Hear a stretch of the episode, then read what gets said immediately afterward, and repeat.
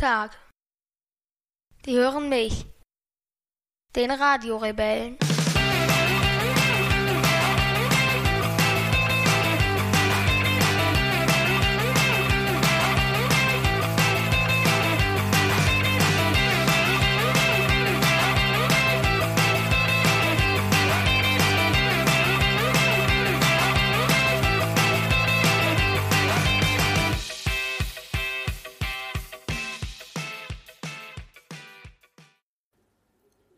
Premiere im Radio Rebell Podcast. So. Hm? Wir nehmen eine Folge auf und müssen erstmals von unserer Routine, die wir so haben, abweichen. Wieso?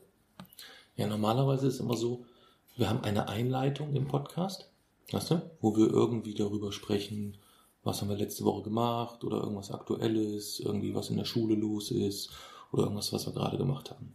Das ist ja immer unsere Einleitung. Dann haben wir ja eigentlich immer ein Thema, entweder gelost aus unserer Lostrommel oder halt auch, wenn wir mal so Sonderfolgen haben oder so oder wo wir mehrere Teile brauchen, ähm, dass wir dann halt über das Thema sprechen insgesamt. Aber dass wir auf jeden Fall vorwärts kommen, dass wir, wenn sich eine Fragestellung ergibt, wir am Ende des Podcasts auch jedem eine Lösung präsentieren können, eigentlich so. Dann kommt die spektrographische Minute. Dann losen wir meistens aus. Und dann ist unser Podcast Schluss. Unsere Folge. So. Das ist normalerweise eigentlich immer bisher in allen, ich weiß nicht, was wir jetzt haben, 38 oder Diesmal 9. auch so sein. Das wird diesmal ein bisschen anders sein. Wieso? Naja, wir haben eine Einleitung, die können wir wieder machen. Wir haben wieder so einen Hauptteil ähm, mit einer konkreten Fragestellung, mit der diesmaligen Besonderheit, dass wir die Fragestellung nicht final lösen können. Nur weil ich sie nicht lösen kann. Mm, Und weil ich sonst immer der bin, der sie löst. das würde ich jetzt so nicht sagen. Doch. Also ich würde sagen, bisher war es eigentlich in allen Folgen so, dass wir uns da perfekt ergänzt haben. Es auch gab, schwarze Löcher? bei Schwarze Löcher lag das, lag der Anteil ähm, deiner Leistung sicherlich ein minimales bisschen Und höher. vier als mein. Grundkräfte der Physik? Da war es ähnlich. Und. Sterne? Ja, auch da könnte es sein, dass du dort mehr Input geliefert hast. Ja. Aber das tut ja nichts zur Sache. Also es geht ja jetzt nicht, wir sind ja, wir agieren ja hier als Team eigentlich irgendwo.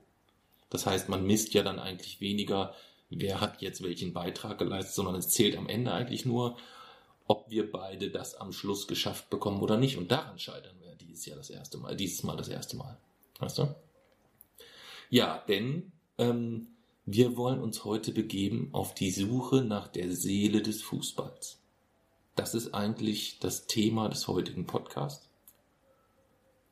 Jetzt haben wir eigentlich gar keine richtige Einleitung. Gibt es irgendwas Cooles, Einleitendes, worüber wir sprechen können? Mhm. Du hattest einen tollen Vortrag, glaube ich, jetzt die Tage. Warst du irgendwie mit Raumkrümmung oder so? Forschungszentrum, ja. Ja, magst du davon mal so ein bisschen erzählen? Einfach mal so kurz, kompakt, so dass ich es verstehe, worum ging es bei dem Thema Raumkrümmung in dem Vortrag. Okay, man stellt sich das ja so vor, also wenn man jetzt sich den Raum als ein Blatt Papier vorstellt, Mhm. wie, viel, wie viele Dimensionen hat so ein Blatt Papier? Eine, Zwei. Zwei, ja. Ja.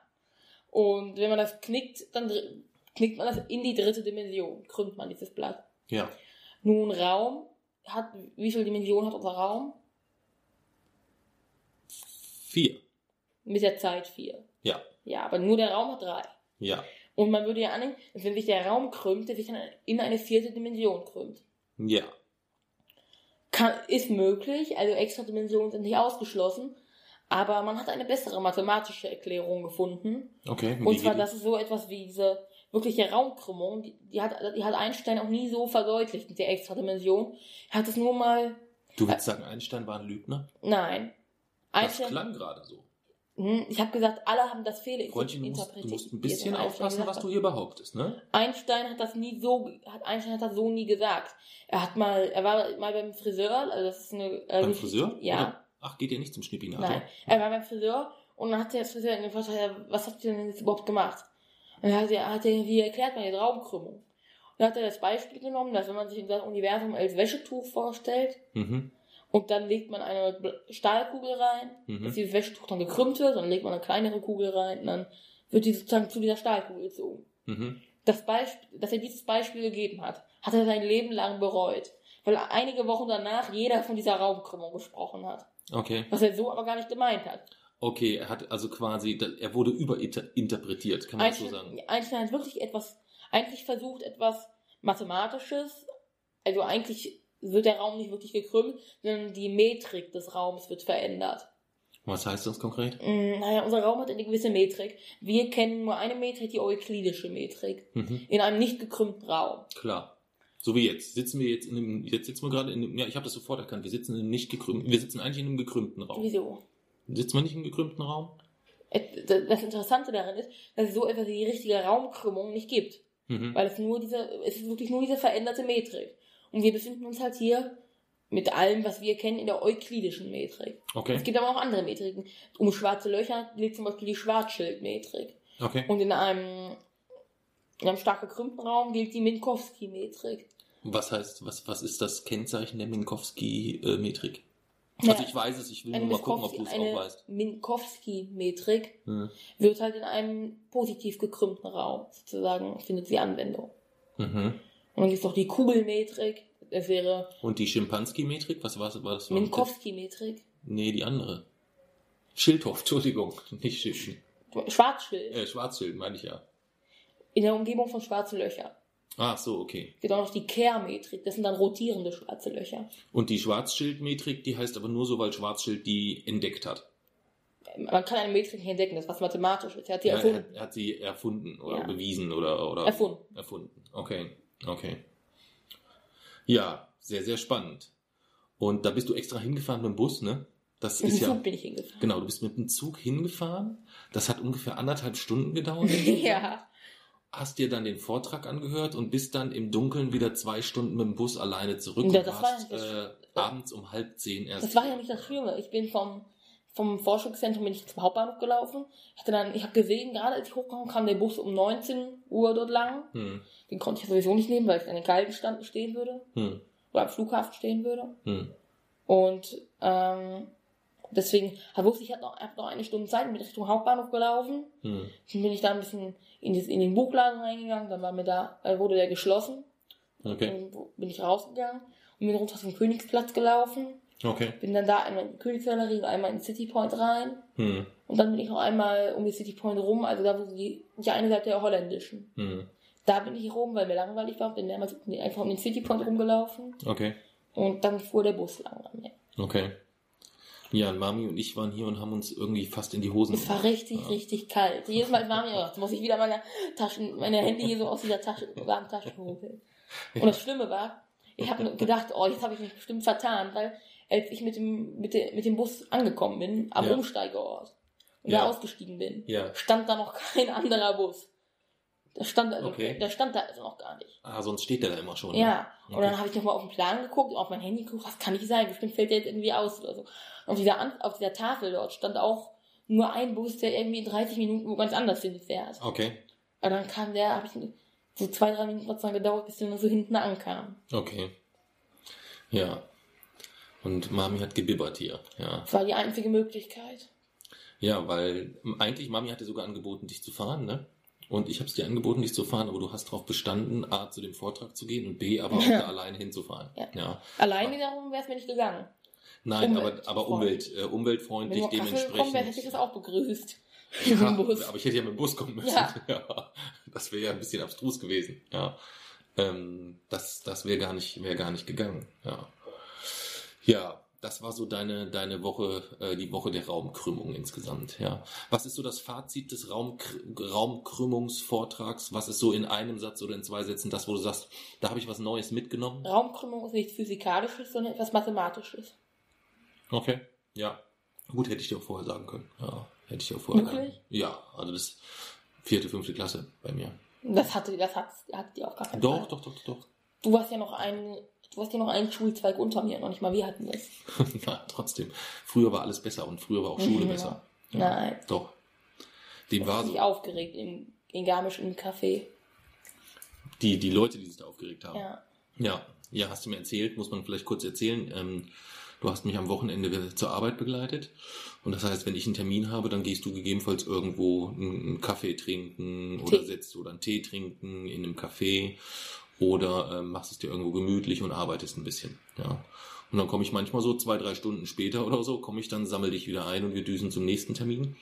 Und ähm, da saßt du jetzt in einem äh, in, in, in, in Garmisch-Partenkirchen, in einem, in einem wirklich alten, rustikalen Café, so richtig cool. Kron, Kronleuchtern, hausgemachten cool. Torten, also so ein Ja. wirklich urtraditionellen äh, Café.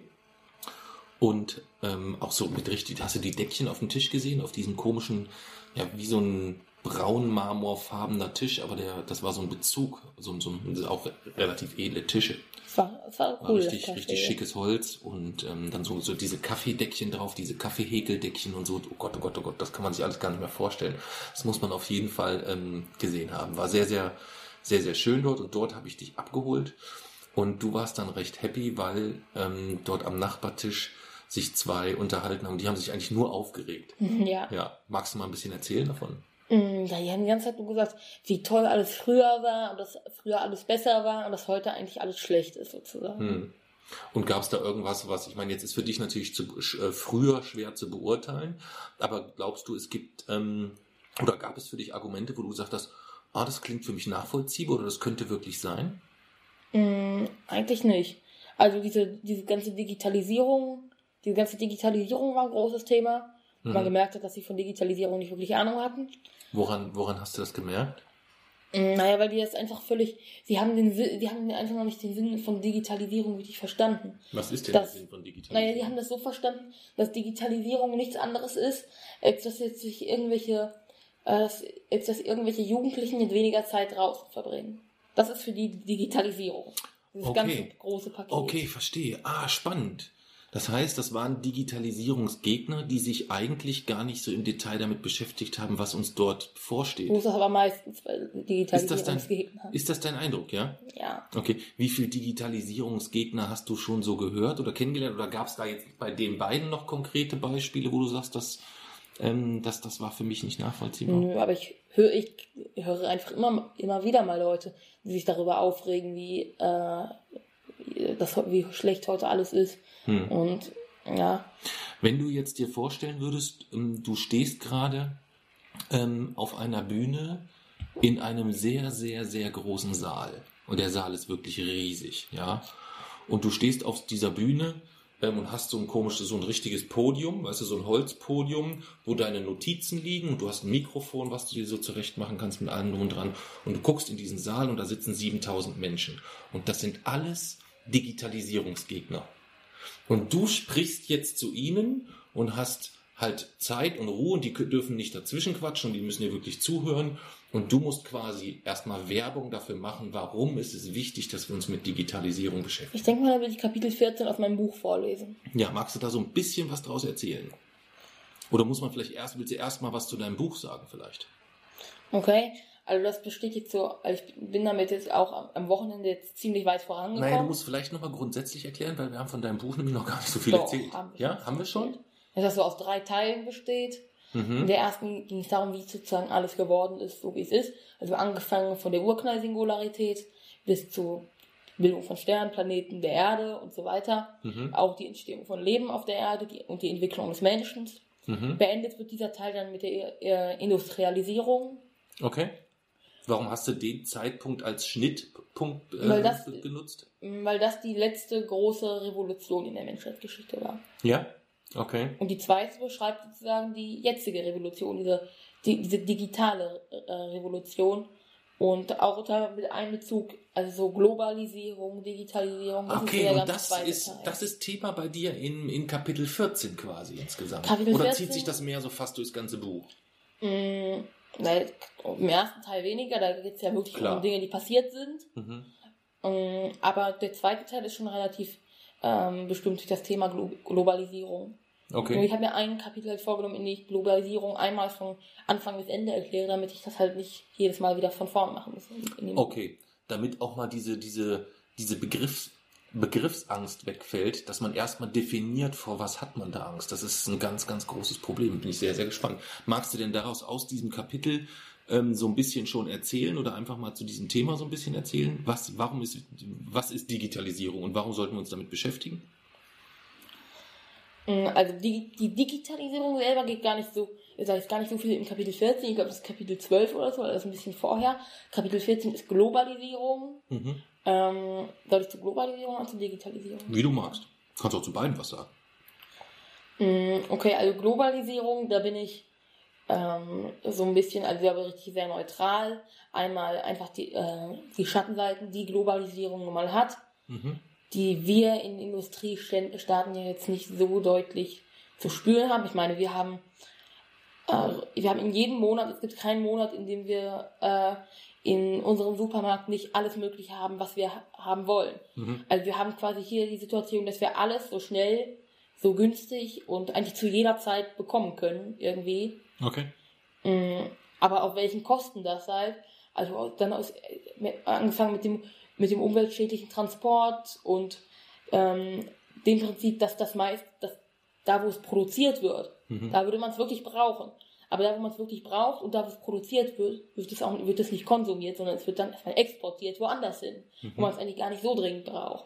Wie Mhm. Okay. irrsinnig das einfach erstmal ist, dass Okay. man Du meinst wie, wie den, den Luxus, den wir uns gönnen, uns ähm, Flugmangos einfliegen Ja. lassen zu können im tiefsten Winter, während auf der anderen Seite der Erde irgendwo äh, Menschen kein... da wo die Mangos kein, herkommen.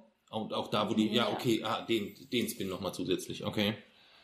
Mm, Ja, also das ist äh, Globalisierung. Natürlich habe ich dann. Aber du hast am Anfang, da, da will ich ganz kurz dazwischen quatschen darf, du hast gesagt am Anfang, ähm, du berichtest, du versuchst in deinem Kapitel neutral über die Globalisierung Ja. zu berichten. Wie stehst du persönlich denn dazu? Hm. Oder kommt das im Buch auch noch Thema? Oder hast du wirklich versucht, einfach bei allen, ist das gesamte Buch eins, wo du versuchst, Neutralität zu wahren? Oder ist es auch Dinge, wo du sagst, da bist, da bist, das bist du mit deiner Überzeugung? Naja, bewusst habe ich meine eigene Überzeugung nicht einfließen lassen. Vielleicht unterbewusst. Das Okay. weiß ich nicht. Okay. Aber ich wollte es eigentlich vermeiden. Mhm. Mm, Und wie hat sich das bei, wie, wie, wie wäre das bei Globalisierung? Oder gibt es da einen Aspekt, wo du sagen würdest, Mensch, äh, das ist so deine persönliche Einstellung dazu? Bei Globalisierung bin ich, habe ich eher kritische Einstellungen. Okay. Weil da finde ich, stehen die Nachteile in keiner Relation zu den Vorteilen. Was wären so die, die, die Vorteile? Dass wir im Winter Himbeeren essen können und sowas. Okay. Ist jetzt sehr, sehr plakativ ja auf ein billiges Beispiel so runtergebrochen. Oder, so f- finde ich jetzt nicht so überzeugend, muss ich sagen. Also wenn ich jetzt so ein Buch lesen würde, würde ich da schon ein bisschen Da steht ja auch Bisschen- mehr drin. Das ist ja auch nur ein Beispiel. Ja, kannst du, kannst du mich, kannst du mich davon überzeugen, dass Globalisierung kacke ist? Ich bin eigentlich der Fan und sage, ich finde Globalisierung total super. Findest du Globalisierung, Globalisierung wirklich supi? Ja, klar. Ich liebe Mangos. Warum soll ich die im Winter nicht essen können? Weil, kennst du den Preis, der dafür bezahlt werden muss, woanders? 3,99. Woanders. Nicht zwingend. Dann wirst du ihn kennenlernen. Aber wenn ich alleine jetzt keine Mangos mehr essen würde im Winter, würde sich überhaupt nichts ändern. Genau diese Einstellung kritisiere ich richtig scharf. Ich weiß. Ich habe drei Punkte. Diese drei Gründe nicht zu tun, es lässt sich nichts dran ändern, es ist einfach nur hysterische Panikmache und es ist nichts bewiesen. Genau, Mhm. diese, genau diese drei Punkte, ähm, Ja, aber ist ja auch so. mh, das ist nicht so. Ist nicht so. Kannst du die widerlegen, oder? Hm? Das, das versuche ich dort, ja. Ja, dann widerleg mal einen davon. Mm, Also, welchen soll ich nehmen? Hysterische Panikmache. Also, die hysterische Panikmache. Mhm. Okay, also meistens ist es ja nicht so, dass in den meisten äh, Artikeln oder Büchern werden ja jed- lediglich die Fakten präsentiert und es werden überhaupt keine mh, Interpretationen dort. Die Interpretation, Interpretation wird ja den Menschen schon selber überlassen.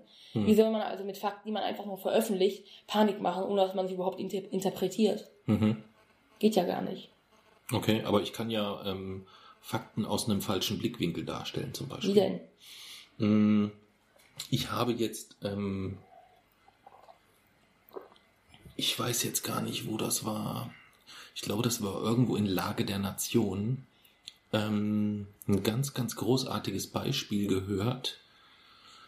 Aber ich komme jetzt nicht drauf, wo sie ganz, äh, wo sie eine, eine, einen Ausschnitt aus einem äh, Beitrag von einem Politiker gezeigt haben, der gegen irgendwas argumentiert hat. Ich weiß nur nicht mehr gegen was. Aber er hat mit einer quasi mit Konsequenzen argumentiert, die uns drohen, die so oder so eintreffen. Also die nichts mit dem, da ging es, glaube ich, ich glaube, es ging um den Dieselskandal. Wenn ich mich recht erinnere. Ich glaube, da ging es darum, dass sie, ähm, ja, da ging es um Elektroautos. Oh, ich muss da nochmal reinhören. Das war sehr, sehr spannend. Das muss ich dir dann nochmal zeigen. Und jedenfalls, um das, wie, wie erkläre ich das jetzt dann? Du hast zehn Fakten, fünf sprechen für das eine und fünf sprechen für das andere. Ja, von der Richtung, wenn du etwas thematisch, wenn du ihr etwas thematisch eine Richtung geben willst dann kann ich ja ohne Lügen einfach trotzdem eine Richtung steuern, wenn ich nur die einen fünf Fakten nenne und nicht die anderen fünf Fakten gegebenenfalls. Weißt du? Und dafür gibt's ja viele Beispiele. Ja, dafür gibt's ja viele Beispiele. Und deswegen ähm, ist ja Panikmache auch sehr einfach dann. Hm, aber wie soll das denn bei Klimawandel gehen? Bei Klimawandel gibt es Statistiken und wenn man die präsentiert, dann ist das erstmal. Diese, diese Statistiken, die kommen alle vom chinesischen Geheimdienst. Die sind uns alle untergejubelt worden. Dafür gibt's Beweise, Jason. Das Welche mittlerweile, Beweise? Dafür, dafür gibt's Beweise. Da, na, es gibt auch gar keine Nein, Beweise dafür. doch. Es gibt mittlerweile definitive Beweise, das ist, das ist jetzt rausgekommen. Das hat der, ähm, das hat eine, eine Studie, die hat Donald Trump in Auftrag gegeben bei seiner Frau, ja. Und da kam raus, dass, ähm, das definitiv erwiesen ist, dass chinesische Hacker, ähm, beauftragt vom chinesischen Geheimdienst, weltweit Statistiken beeinflusst haben, was Klimaforschung angeht. Das ist alles Humbug. Wir können eigentlich machen, was wir will, wollen. Also ist unproblematisch. In allen Statistiken, die Donald Trump rausgibt, ist entweder China, Russland oder die EU schuld. Das könnte sein. Ja. Aber es ist definitiv erwiesen. Also die Nummer zählt eigentlich nicht. Doch. Mhm. Du musst mich schon anders überzeugen. Also du brauchst nicht mit irgendwelchen, äh, irgendwelchen Statistiken kommen. Du musst schon mir mich logisch überzeugen. Diese Statistiken sind aber das Einzige, mit dem man etwas beweisen kann. Oder sind fake. Nein. Doch. Und selbst wenn man diese Statistiken nicht für Hilfe nimmt, sieht man ja auch, sieht, sieht man ja auch einfach die Auswirkungen auf die, auf die, die Erde bildlich. Im, am Polarkreis, die Eisschmelze.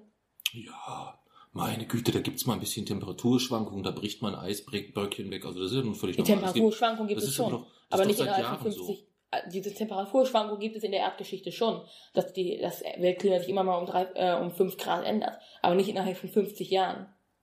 Ja, das sind aber, glaube ich, das unterliegt einfach, ähm, das hängt mit der Größe, wenn du die, die, die, die Größe oder die, wenn du zeitlich einfach jetzt viele, viele Tausende oder viele, viele Millionen Jahre nehmen würdest, was sind da schon 50 Jahre?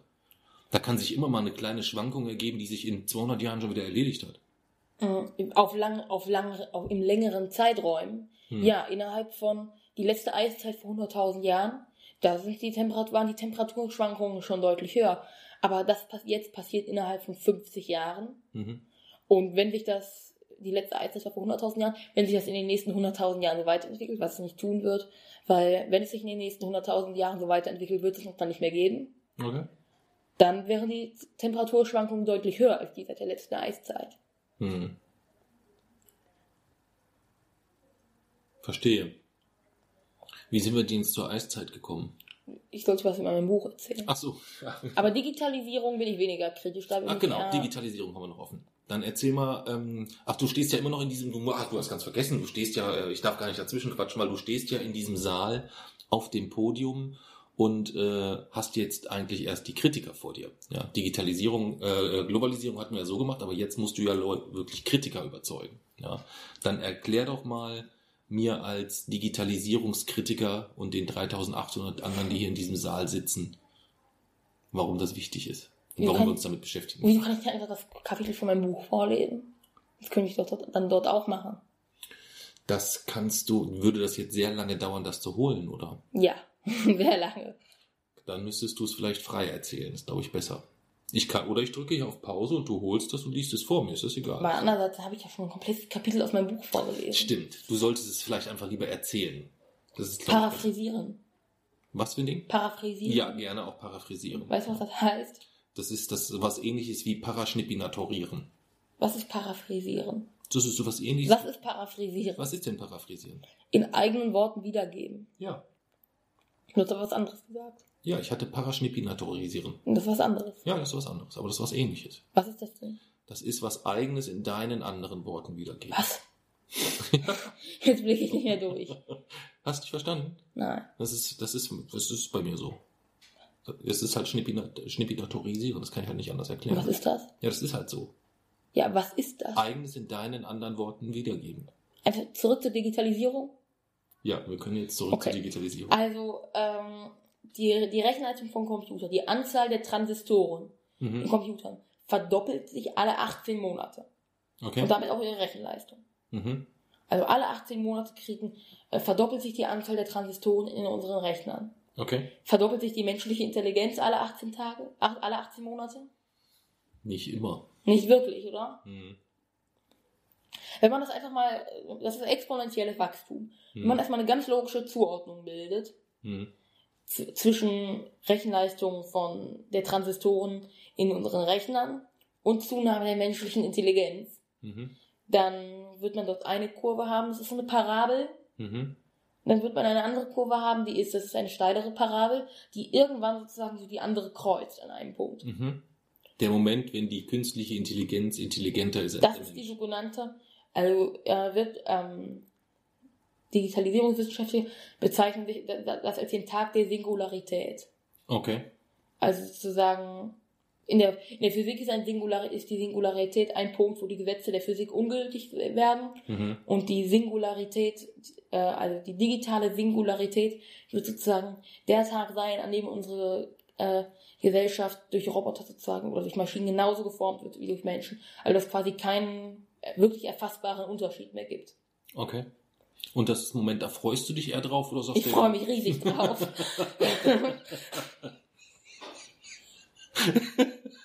Entschuldigung.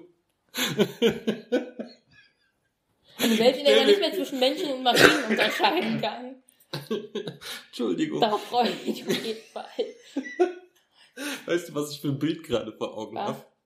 Ich guck gerade in die Gesichter der 6000 Menschen in diesem Saal, wie du oben feixend auf der Bühne stehst und dich darüber freust, wenn die Roboter die Macht über uns Das, genommen haben. die, das ist Unsinn, die, die, die, Macht über uns ergreifen.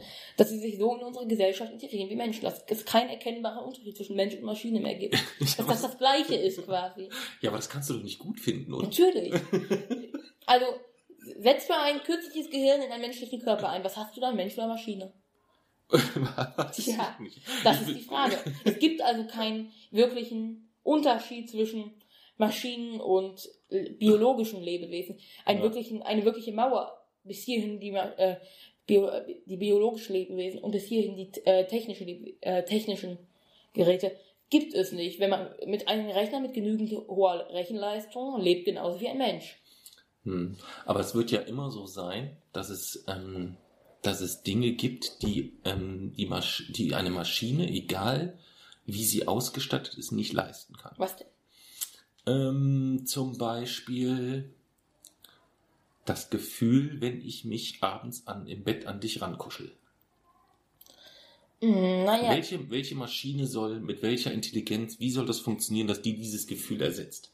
wenn Außer, dass mir irgendwas, äh, dass ich eine Sonde ins Gehirn geschossen kriege, die mir das irgendwie suggeriert die ganze Zeit. Sowas natürlich nicht. Also, betrachten wir das mal ganz logisch. Gefühle sind wie alles andere von substanzieller Natur. Mhm. Man kann, also man kann alles durch bestimmte Hormone, Mhm. kann man jedes Gefühl, was es überhaupt gibt, weil Gefühle sind quasi Illusionen. Mhm. Ohne das menschliche Gehirn gibt es auch keine Gefühle. Mhm. Also in Wirklichkeit ist unsere Welt sehr rational. Ja. Ähm, kann man jedes Gefühl hervorrufen. Also nehmen wir mal an, dieser Tag der Singularität trifft ein Mhm. und Mensch und Maschine sind genau das Gleiche. Mhm. Das bedeutet, man kann ein menschliches Gehirn in einen äh, Roboterkörper Mhm. einsetzen und ja, das ergänzt sich von der Rechenleistung her komplett. Ja. Dann kann man dieses menschliche Gehirn dort einsetzen und es wird sich wie in einem ganz normalen Körper fühlen. Ja. Und man kann es auch andersrum machen. Man kann auch das, ähm, das Maschinier Ma Maschinengehirn Mhm. in, ein, in den menschlichen Körper einfügen und es wird wie ein ganz normales menschliches Gehirn äh, Mhm. interagieren. Das bedeutet, es kann diese Hormone genauso ausschütten wie jedes andere auch. Mhm. Okay. Man muss erstmal, man muss dieses, ähm, dieses Gedanken, diese Gedanken, da- dass es irgendetwas ähm, gibt, was nicht materiell ist, das muss man aufgeben. Mhm. Alles ist substanzieller Natur. Das habe ich, das habe ich soweit verstanden. Aber ähm, mir fehlt halt trotzdem jegliches Vorstellungsvermögen, an was ich mich abends rankuscheln soll, wenn, wenn nicht an dich, um dasselbe Gefühl zu erzeugen. Mhm. Unabhängig davon, ob es nur eine Illusion ist. Das, was substanziell dort passiert, ist ja der Auslöser für das Ganze. Und das wird eine Maschine niemals ersetzen können. Natürlich kann man das auslösen. Man Hm. kann, man kann, in da, man kann ähm, natürlich, dann kann man dann in einem Gehirn genauso das Ausschütten von solchen Hormonen äh, hervorrufen. Ja. Dann wirst du genau dasselbe fühlen. Hm, nee, Doch. nee. Ich habe ja gesagt, es darf nicht illusorisch vorgegaukelt werden, sondern es muss diese Form von Auslöser sein, nämlich dass ich dich, mich wirklich an dich rangekuschelt habe. Du wirst aber keinen Sinn. wirklichen Unterschied dazwischen merken. Es ist genau dasselbe. Was das heißt, ich könnte eine Kartoffel umarmen, eine riesige, ungewaschene, frisch geerntete Kartoffel, könnte mich richtig in diese Kartoffel reinschmusen und reinkuscheln und würde dasselbe Gefühl haben, wie wenn ich dich im Arm habe. Wenn dein Computergehirn dieselben Hormone ausschüttet, ja. Ne, mein Gehirn ist ja zu dem Zeitpunkt noch kein Computergehirn. Hm. Mein Gehirn ist Okay, ja noch dann- mein Gehirn. Also ich habe ja mit dem, mit dem, was Digitalisierung passiert hat, so ein alter Sack wie ich ja nichts mehr zu tun. Also ich werde ja kein elektronisches Gehirn bekommen. Aber Digitalisierung wirst du noch abkriegen. Ich werde das noch abkriegen, ja, aber ich muss, ich muss mit meinem Gehirn damit umgehen und nicht mit irgendeinem, ähm, äh, mit einem irgendeinem maschinellen Gehirn. Mhm. Dann nehmen wir an, dass man, dass du kein maschinelles Gehirn hast, kriegst aber, dass man äh, den Körper sozusagen mit Technik ergänzen kann. Ja, aber das wird etwas sein, wo meine Krank was meine Krankenversicherung nicht abdeckt, dementsprechend für mich nicht bezahlbar ist und dementsprechend auch für mich nicht in Frage kommt. Wieso bist du, wieso bist du dir so sicher, dass deine Krankenversicherung das nicht abdecken wird? Das wird meine Krankenversicherung nicht abdecken. Ich bin mir jetzt schon sicher, dass meine Krankenversicherung in den nächsten 10, 15, 20 Jahren deutlich weniger abdeckt, als sie jetzt schon abdeckt. Und jetzt deckt sie schon nicht alles ab. Gefühlt. Das ist ja das, was, was äh, an Entwicklung uns vielleicht Dann bevorsteht. macht man es privat. Muss man sich leisten können. Ja. ja. Aber löst ja jetzt trotzdem erstmal nicht mein Problem, dass ich kein maschinelles Gehirn habe und dementsprechend dieses äh, Gefühl, wenn ich dich im Arm habe, nur dadurch erzeugt werden kann, dass ich dich im Arm habe. Nicht unbedingt. Es gibt immer auch noch irgendeinen anderen Weg, um diese Hormone auszuschütten. Ja, aber das wäre ja kein Weg, der, du kann, man kann mich ja nicht zwingen zu irgendeinem Weg, um an irgendwas zu gelangen. Wenn ich sage, ich möchte dieses Gefühl haben, meinen Sohn im Arm zu haben, Nein, wäre, aber, wäre es ja das Einfachste, wenn ich einfach meinen Sohn in den Arm nehme. aber das, dass man Hormone aus, gezielt ausschüttet, das geht ja heute schon. Hm. Sei es durch, man kann ja sogar Hormone spritzen. Hm. Ja, ich wollte aber eigentlich nicht, um das Gefühl zu haben, wie es ist, dich im Arm zu nehmen, mir eine Spritze verpassen. Oder würdest du das, wäre das für dich eine Du kannst auch in logische? Tabletten nehmen. Hauptsache du nimmst diese Hormone. Oder nimmst, genauer gesagt, spritzt man sich die, nicht die Hormone, Hormone selber, sondern man spritzt einen Stoff, der So, dann den Körper sitzen, zwingt, das auszuschütten. jetzt sitzen hier aber in diesem Saal noch 6000 andere, die sagen, sie wollen sich weder was spritzen lassen, noch sonst irgendwas. Sie wollen ihren Körper so wie sie ist, so wie er ist, unversehrt und müssen mit dem, was da als Digitalisierung kommt, klarkommen und sagen, wollen wir nicht. Wie sie müssen mit dem, was als Digitalisierung kommt, klarkommen. Sie müssen sich ja nicht, nicht zwangsläufig daran beteiligen. Es ist ja überall, du, kommst, du kannst dem ja nicht entkommen. Es wird ja in 30 Jahren nicht mehr so sein, dass du irgendwo auf ein Passamt gehst, um dir deinen Pass neu machen zu lassen, sondern den wirst du irgendwie digital irgendwo Ja. gestalten müssen und dann wird dir der zugeschickt oder irgendwie Ja. sowas. So. Wie soll ich das denn noch hinkriegen mit 80? Es wird ja immer noch sein, dass es nicht schwierig sein wird. Es wird wahrscheinlich viel einfacher sein mit dem Pass. aber nicht für jemanden, der, äh, der dort nicht so intensiv mit aufgewachsen ist, je nachdem, wie, wie Ja, Computersysteme in der- 30, dann muss er 40 sich Jahren anpassen. Das ist aber nicht mehr möglich. Überleg mal, du würdest, du müsstest, ähm, das ist ungefähr dasselbe, wenn, wenn du sagen würdest, Öhmchen, hör mal zu, ich habe da ein bisschen Probleme mit meinem Blog, mit dem Spektrographen-Blog. Du müsstest mir da mal ähm, was programmieren und müsstest, würdest ihr erklären, was sie programmieren muss und dann soll sie das machen. Was würde dabei rauskommen? Hm, Gar nichts. Gar nichts. Aber warum nicht? Hm. Öhmchen kann sich doch anpassen, verdammt Sie nochmal. beschäftigen sich aber ja nicht damit. Ja, das ist ja nur Wenn unverschämt. sich Leute damit beschäftigen und dazu werden sie dann gezwungen sein, dann kriegen sie es auch hin. Hm. Ja, also das ist ein sehr egoistischer Blickwinkel, den kannst du so machen, aber wenn du jetzt, wenn jetzt Wahlen wären in diesem Saal, würden von den 6000, äh, wären einige dabei, die sagen würden, ah ja, okay, also ich muss mir entweder ein maschinelles Gehirn einsetzen lassen oder ich muss halt einfach, muss einfach akzeptieren, dass die ganze Welt um sich herum mich verändert, äh, sich verändert, äh, also muss ich mich mit verändern. Ja. Ziemlich radikale Einstellung. Hm? Aber so funktioniert die Welt. Hm. Die Welt verändert sich nicht nach den Menschen, die Menschen verändern sich nach der Welt. Hm. Okay. Und wer dann auf der Strecke bleibt, hat Pech gehabt. So ist es nun mal. Hm.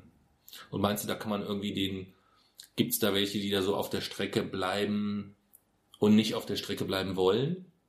Mhm. Die Es gibt- vielleicht einfach es denen das Tempo zu schnell ist oder so? Es gibt niemanden, der auf der, es gibt niemanden, der nicht, der sich, der auf der Strecke bleibt, wenn er bereit ist, sich damit, äh, sich damit ausgiebig zu beschäftigen und sich bereit ist, sich anzupassen. Hm. Und deswegen, und genau das tun diese früher war alles besser Fanatiker eben nicht. Findest du, dass das so das Hauptproblem ist? Ist es vielleicht nicht so, dass, dass ähm, manche, dass es auch berechtigt ist, gegebenenfalls zu sagen, ähm, ich habe jetzt sehr, sehr viele Jahre lang eine Situation gehabt, die ich, sagen wir mal, ich müsste mein Leben mit Noten bewerten, dann hatte ich die letzten 30 Jahre eine 2.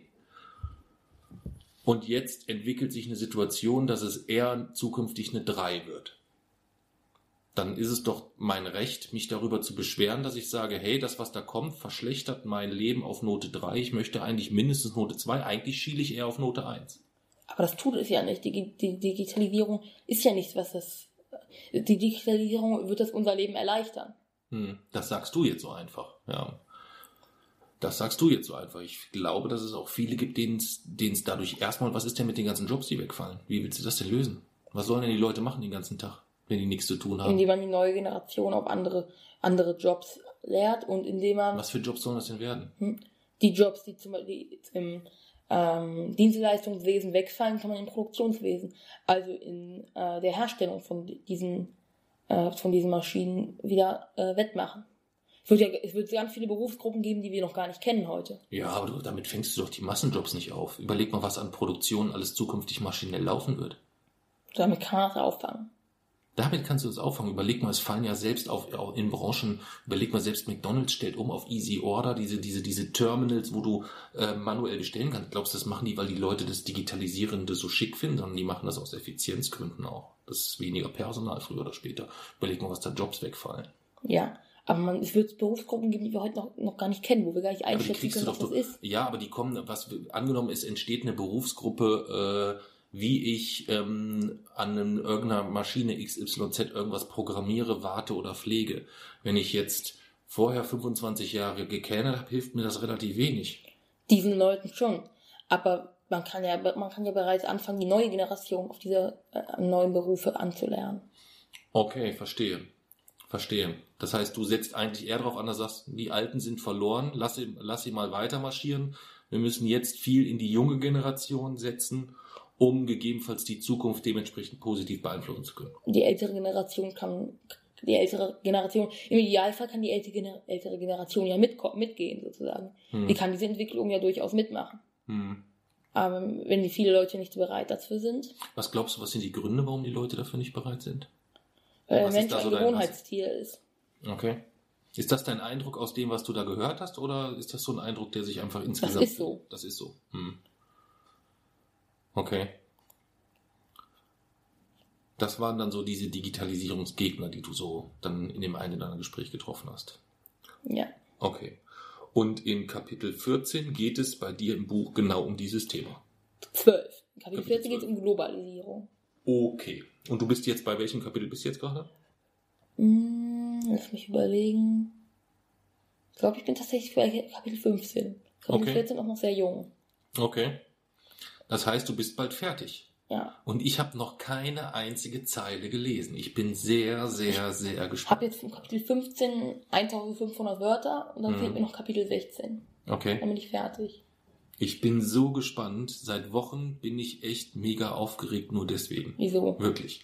Weil ich mich da, du hast ja immer mal so ein bisschen was erzählt, worum es geht und mit den, äh, wie die drei Teile so aufgebaut sind. Wir haben über den Titel sogar schon gesprochen. Ähm, aber ich kenne das Buch nicht. Ja. Ja. Ähm, deswegen bin ich mega, mega, mega, mega gespannt, freue mich riesig drauf, ähm, dass ich es vermutlich vor Ostern noch ähm, In, in den Osterferien. oder in den Osterferien wahrscheinlich so als Lektüre mit dabei habe. Das passt nämlich gut, da seid ihr nicht da und da habe ich sehr, sehr viel zu tun. Dann habe ich abends im Hotel immer was Schönes zu lesen. Freue ich mich jetzt schon riesig drauf. Ja. Ja, jetzt haben wir eigentlich so viel Einleitung gemacht, dass eigentlich schon die Folge fast, fast oder die, die Zeit schon reicht, um eine Folge zu beenden. Eigentlich wollten wir sprechen über die Seele des Fußballs. Denn ähm, wir waren eingeladen vom, ne, erklär du einfach mal. Wo waren wir eingeladen? Bei wem? Erklären Wieso, weshalb, du auch.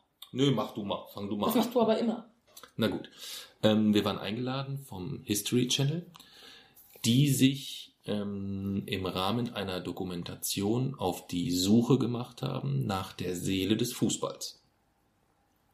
Und wir sind ein, naja, eigentlich eher du oder mit etwas größeren Anteil du oder wir, wie auch immer, waren dort ein Bestandteil dieser Dokumentation, die bei der Suche ein wenig unterstützen sollten.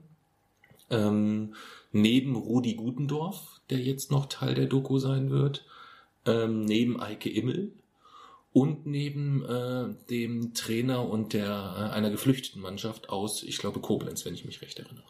Das sind so die die vier Blickwinkel, die man nehmen will, um sich auf die Suche nach der Seele des Fußballs zu begeben. Ne? Und wir wollen heute mal sprechen über den Tag, wie der so war, ähm, was wir da so gemacht haben, wen wir so getroffen haben und ähm, wie das Spiel Werder gegen den HSV war. Das war nämlich das Spiel, wo wir waren. Und ja, dann am Abschluss auch noch gucken, wie ist, welchen Beitrag konnten wir leisten, damit die die Seele des Fußballs finden. Ich glaube, wir können allein von uns. Ich glaube, wir werden der Kern dieser Dokumentation. Du glaubst, wir werden der Kern dieser Ja. Dokumentation. Warum? Was, was war das? Was war das große Sehenswerte, was äh, die Zuschauer sehen müssten? Mm, Ich glaube einfach, wir haben die, die besten Beiträge geliefert zum Ja. Thema. Oh, okay. Welche, an welche erinnerst du? Wollen wir das jetzt, wollen wir so direkt einsteigen oder wollen wir erstmal einsteigen, wie der Tag war? Wir können auch einsteigen mit dem Tag. Steigen wir mal ein, wie der Tag war. Also, wir haben uns auf die Socken gemacht nach Bremen und waren dort dann spät in der Nacht. Ich bin abends nach Hause gekommen. Wir sind dann abends von hier mit dem mit einem sehr, sehr späten ICE Richtung Bremen gefahren und wir sind dann irgendwann mitten in der Nacht angekommen, weil wir den Umstieg verpasst haben. Mm, Aber da war, nee, waren nicht wir dran schuld, sondern äh, die äh, Außenzugbeschilderung. Genau. Da wollten wir auch nachträglich auch noch der Deutschen Bahn einen Punkt abziehen, ne? War das nicht so irgendwie oder war das beim Reservierungssystem? Das war bei beiden. Bei beiden, ne? Also, wer die Podcast-Folge über die Deutsche Bahn gehört hat, die klingt eigentlich ganz fürchterlich, habe ich im Nachgang gehört, weil er die Frequenz falsch eingestellt hat, klingt nicht wie Mickey Mouse. Ähm, es gibt nachträglich noch zwei Punkte Abzug, weil uns das Reservierungssystem weit Ein hinaus richtig nervt. Und was war das, was war der andere Grund? Mm, der Die, Zugbeschilderung. die Zugbeschilderung des Zugs nach Bremen war fehlerhaft. Denn plötzlich waren wir irgendwie in Uelzen oder so, ja. ja. und mussten dann wieder zurück bis Hannover, um dann wieder von Hannover nach Bremen zu fahren. Ja, und sind dann dementsprechend erst, erst mitten in der Nacht im Hotel angekommen. Ja, dann sind wir morgens ziemlich zeitig aufgestanden und dann sind wir in ein Café gegangen. Und was haben wir da gemacht? Und wen haben wir da getroffen? Und wie war's da? Mm, Im Café haben wir noch gar nicht so viel gemacht.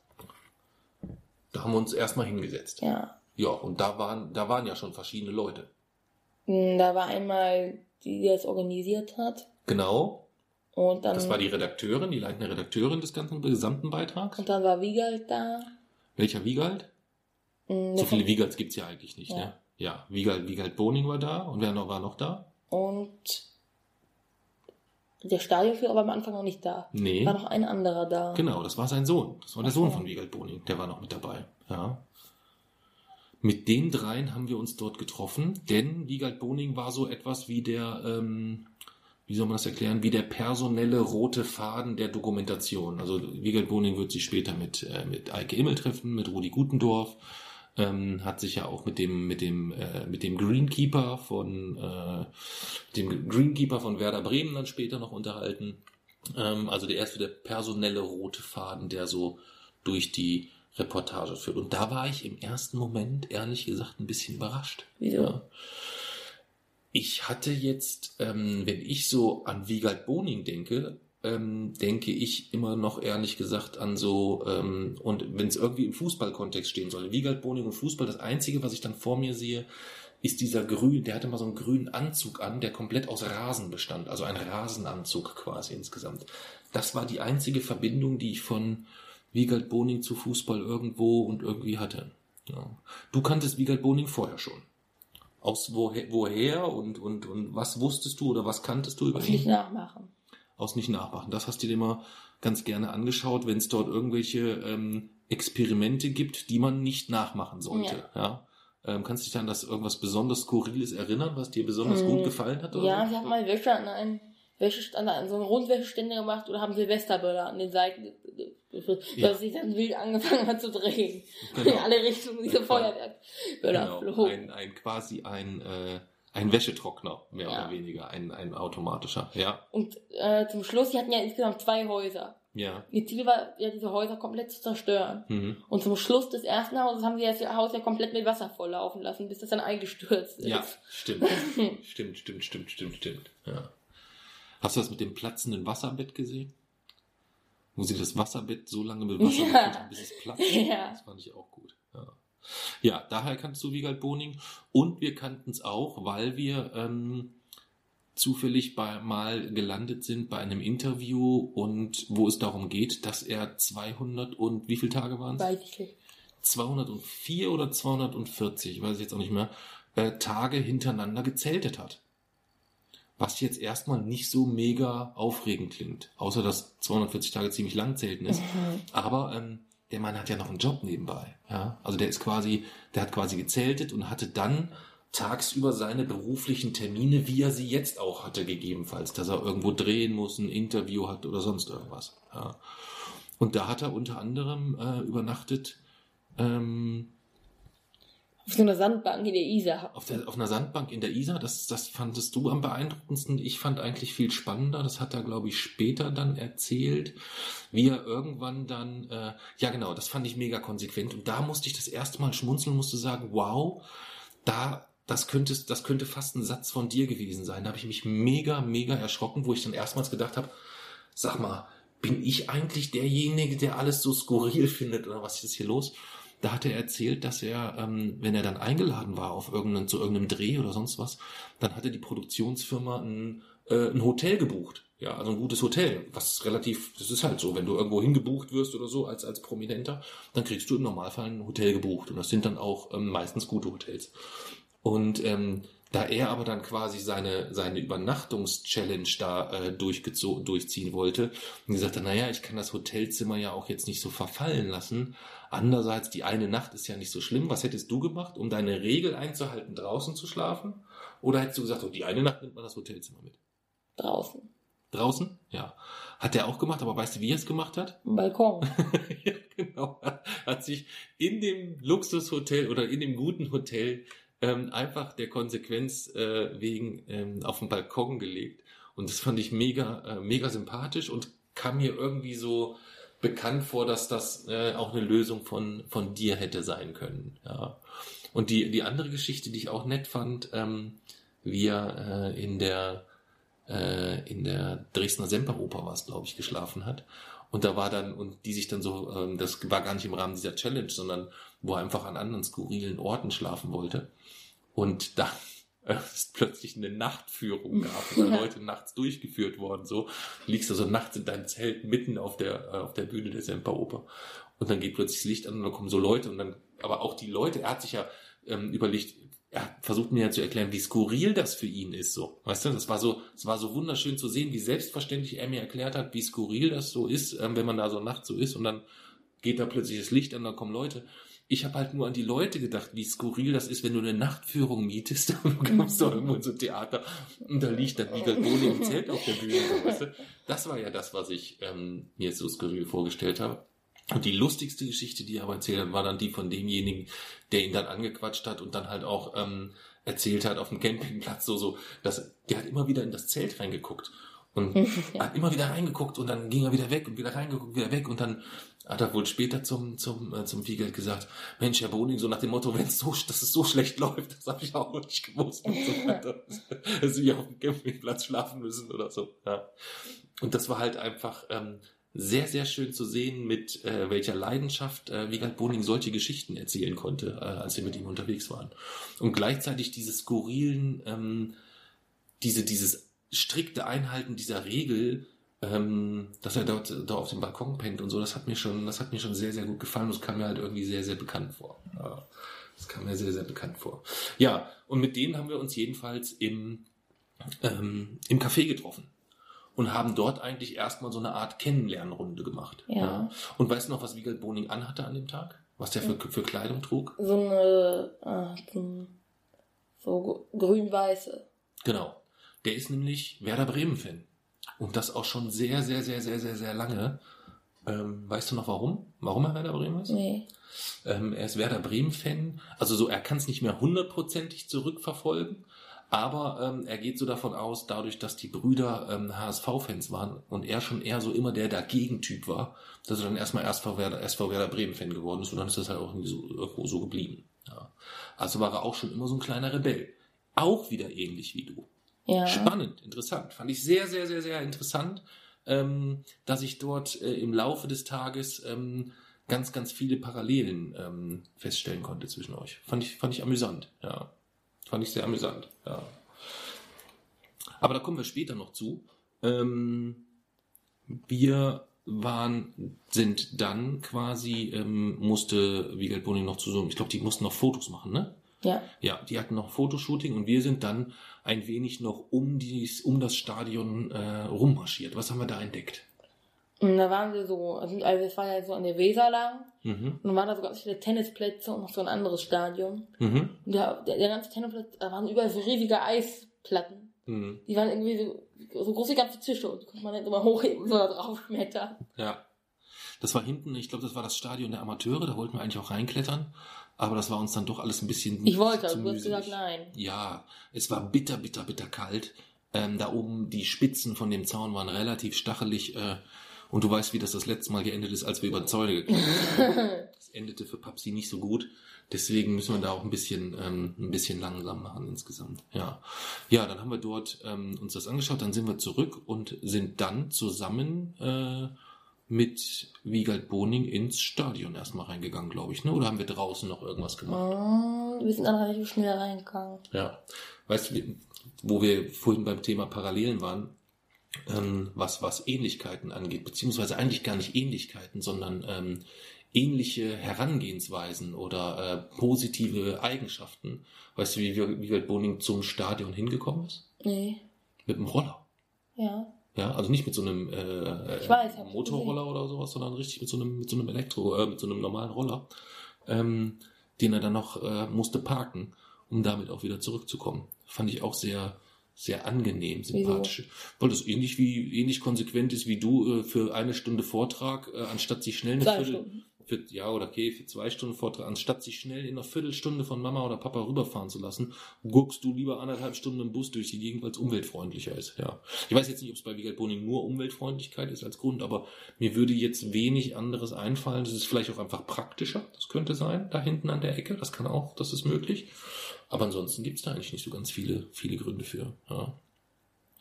Ja, wie ging es dann weiter? Wir sind ins Stadion rein. Ja. Ja. Was haben wir da dann gemacht? Ähm, was haben wir direkt danach gemacht? Als wir reingegangen sind, da sind wir erstmal rumgelaufen im leeren Stadion. Genau. Wir haben uns erst so ein bisschen äh, so umgeschaut, haben so ein bisschen was gezeigt bekommen von, ähm, das war glaube ich der Direktor für Kommunikation von SV Werder Bremen, der da so ein bisschen und der hat uns ja dann noch in vorher in die äh, in diese Presse in diesen Pressebereich geführt, wo wir noch das Interview hatten mit der äh, mit einer mit einer Dame vom Weser Kurier war es glaube ich, ja. was mich ein bisschen was mich ein wenig überfordert hatte. Wieso? Hm? Weil ich normalerweise, wenn wir, wenn wir Interviews geben oder so, gibt's ja vorab einen Mail-Kontakt oder man kommuniziert ja irgendwo per Mail mit dem äh, verantwortlichen Journalisten oder Redakteur oder was auch immer. Und dann gibt's immer Dinge, die man in Ruhe absprechen kann, ohne Hektik. Ja. Ähm, da geht's hauptsächlich um die Begrifflichkeiten im Zusammenhang mit Autismus. Ja. Ähm, weil dann manche dann schreiben, Jason hat Autismus als wäre das irgendwie so eine schwer anhängliche äh, Krankheit oder irgendwas. Das heißt, von der Begrifflichkeit müssten die dort schreiben, Jason ist Asperger-Autist. Punkt. Ja. Ähm, da gibt so viele sprachliche Fallstricke, die ich eigentlich versuche, ähm, immer irgendwie zu vermeiden. Und dort sind wir halt in diese Pressetribüne, auf diese Pressetribüne, hatten das Interview und sind dann wieder gegangen. Ich hatte noch nicht mal die Kontaktdaten, bis mir dann später einfiel, hm, wie wird sie, wird das Thema Autismus kann ja auch gar keine Rolle spielen. Hatten wir ja auch schon, dass ähm, Leute sich mit uns getroffen haben und denen war das völlig Latte und das war überhaupt kein Thema. Fand ich sehr, sehr, sehr, sehr angenehm auch. Die schreiben dann aber halt auch keinen Unsinn, sondern die schreiben darüber einfach gar nicht, sondern die schreiben einfach von Vater und Sohn, die unterwegs sind, den Lieblingsverein zu suchen. Weißt du? Und dann gibt's aber halt welche, die den Spin, ähm, dass du halt Autist bist, noch spannend finden, weil wir hier diese unterschiedlichen Blickwinkel haben auf, auf, äh, auf viele Dinge. Und dann gibt's halt welche, die da einfach ähm, erstmal was lesen von Autismus und ähm, Junge, der im Stadion unterwegs ist, die dann erstmal so dieses Bild davon haben, wie ich dich irgendwie so ins Stadion trage und du eigentlich gar nicht realisierst, weil du dich in deiner eigenen Welt befindest, in deiner autistischen Welt, wo du, weiß ich nicht, wippend und was weiß ich nicht alles, äh, eigentlich gar nicht registrierst, was um dich herum passiert. So ist es ja meistens. Ne? Nein. Ich registriere mehr als alle anderen. Ich weiß, ich weiß. Aber das hatte ich halt bei ähm, der Dame vergessen zu erwähnen und prompt stand in dem Artikel auch irgendwie drinne, Jason hat, hat Asperger Autismus oder irgendwie sowas. Naja, das war halt nicht so, da war ein bisschen dumm, habe ich nicht aufgepasst. Blöd gelaufen. Ja, und dann sind wir, dann war es so ein bisschen unglücklich, glaube ich, dass es dann immer getrennt war, dass es einfach so Drehszenen gab, also Szenen, wo wirklich für die Dokumentation was gedreht wurde und dann wieder Momente, wo wir da einfach saßen und irgendwie gewartet haben oder irgendwie sowas. Ja, das war schon sehr komisch irgendwie. Welche Momente fandst du schöner? Kann man das irgendwie einschätzen? Welche fandst du interessanter? Welche fandst du spannender? Welche effizienter oder schöner? Hm. Ich mochte die Momente, als gedreht wurde. Die mochtest du und die Momente, wo nicht gedreht wurde, die fandst du total allem, was wir kacke. da gemacht haben. Wenn wir eigentlich nur gewartet haben, dann war das, das blöd. Also ich fand zum Beispiel das eine Mal spannend, auch wenn wir da jetzt schon ein bisschen springen, da wurde gedreht mit diesem Greenkeeper, Ja. der quasi diesen Rasen behandelt. Und da wurde der ja quasi interviewt und wir standen nur so daneben und haben zugeguckt und zugehört. Das fand ich mega spannend. Ja, aber wir haben ja nicht, da, da haben wir ja nicht einfach nur gewartet auf irgendwas. Da haben wir ja richtig. Ach so, weil da was passiert ist. Ja, okay. Ja. Ja. also richtig gewartet haben wir ja eigentlich zu keinem Zeitpunkt. Es ist ja eigentlich immer irgendwas passiert. Weil wir saßen aber Zeit lang auf der Tribüne und da haben wir einfach nur darauf gewartet. Ja, das war, das war, wo, wo Wiegald alle zehn Sekunden kam. Ah, da seid ihr ja. Und dann so, wir brauchen noch einen Dreh, bitte. Und dann kam er wieder die Treppe runter. So, Ja. ah, da seid ihr ja. Das fandst du gut, ne? Ja. Da musstest du nämlich immer gut schmunzeln. Je öfter er die Treppe runterkam, ah, da seid ihr ja. Desto mehr musstest du darüber schmunzeln. Ja, und dann sind wir, ähm, gab, genau, dann war dort ähm, auf dieser Tribüne war der erste Dreh, glaube ich, ne? Es wurde quasi gedreht, die Begrüßung von, ähm, wie Wiegald uns im Stadion trifft. Ja, die wurde dort, ähm, dort gedreht. Ähm, und wo er uns dann erstmals oder dich erstmals so ein bisschen dazu befragt mit Lieblingsverein und wie es denn aussieht. Denn er hat ja dann so ein bisschen auch verraten, die er will diese Doku auch so ein bisschen nutzen, um dich zum Werder Bremen Fan zu machen. Ja. Das war ja auch ein sehr spannender Spin an der ganzen Geschichte, dass es nicht nur darum ging, die Seele des Fußballs zu suchen, sondern gleichzeitig Wiegald dachte, hey, da bin ich doch in meinem Ehrgeiz auch gepackt. Äh, SV Werder Bremen ist ein toller Verein. Da werde ich doch dem Jay-Z mal schmackhaft machen. Ja. Was auch nicht so unerfolgreich war. Ja. Das war unerfolgreich.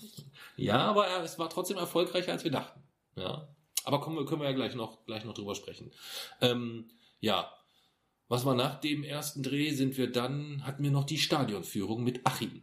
Wie fandst du die? Die war richtig cool. Die fandst du richtig gut, ne? Ja. Das war, ähm, da haben wir Achim kennengelernt. Ähm, Achim macht dort seit gefühlten 150 Jahren, da tue ich jetzt ihm Unrecht wahrscheinlich, ähm, macht er die Stadionführung. Ich glaube, er hat über 1000 Stadionführungen gemacht für den, für den SV Werder.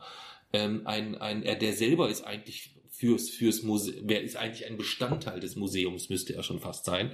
Ähm, seine Frau sitzt, glaube ich, oben an der Kasse in dem Museum. Also die beiden sind dort, ähm, ja, ein Herz und eine, äh, eine Seele für diesen Verein, für SV Werder, ganz, ganz großartig zu sehen. Ähm, und hat uns dann auch mega stolz das Museum und ähm, zur Geschichte vom SV Werder unglaublich viel erzählt. Ja. Kannst du dich an die, an irgendeine Geschichte erinnern, wo du sagst, die fand ich am beeindruckendsten oder die, an die kann ich mich, Papierkugelgeschichte. die Papierkugelgeschichte, die fandst du gut. Denn die berühmte Papierkugel, die liegt dort im Museum, äh, liegt die aus, die hat irgendjemand ersteigert für, ich weiß gar nicht, was habe ich gelesen? 4500 Euro, glaube ich, und hat sie dann dem Museum zur Verfügung gestellt. Ja. Die Geschichte fandst du gut. Ich fand gut, dass äh, ähm, das Geweih von Rune Bratzett. Hast du das gesehen? Ja. Also dieses, dieses Ja. Geweih, was quasi Rune Bratzett, und ich fand es nicht gut, äh, nicht lustig, weil es das Geweih von Rune Bratzett ist, sondern kannst du, du kannst ja, du hast ja jetzt schon ein paar Spielerumkleidekabinen gesehen, wie, wie die so aussehen, diese Spielerumkleidekabinen, ja. Wenn da auch die Trikots hängen und die Schuhe so ganz Ja. ordentlich aufgereiht, das hast du ja alles schon mal gesehen. Und dann ist das ja immer alles total einheitlich, ja. Da ist ja jetzt nicht irgendwie, dass man die Spinte erkennt, sondern man erkennt höchstens, wer da sitzt an der Rückennummer oder weil es vielleicht das Torwarttrikot da hängt oder sonst irgendwas. Aber man erkennt jetzt nicht, ey, an dem Spind klebt ein Aufkleber von der und der Band und die findet halt der und der Spieler gut und deswegen könnte man das erraten, sondern sieht alles ganz einheitlich aus und clean. Richtig? Ja. Ja. Und ähm, da erkennt man halt eigentlich nicht im geringsten, wer, wo, wie dort sitzt. Die Stadien, äh, die Trikots hängen da ja, da steht ja auch der Name drauf. Ja, stimmt. Aber wenn die jetzt nicht wären, wäre, wäre sonst alles einheitlich. Und da musst du dir halt vorstellen, über dem Platz von Rune Barazet hing eigentlich immer ein Geweih. Ich meine, wie cool ist das, sich über seinen Spind in der Kabine als, war er, ich glaube, er war sogar Captain der Mannschaft. Ja, als Captain der Mannschaft ein Geweih über den Spind zu hängen. Super Geschichte. Die fand ich total klasse, die Geschichte.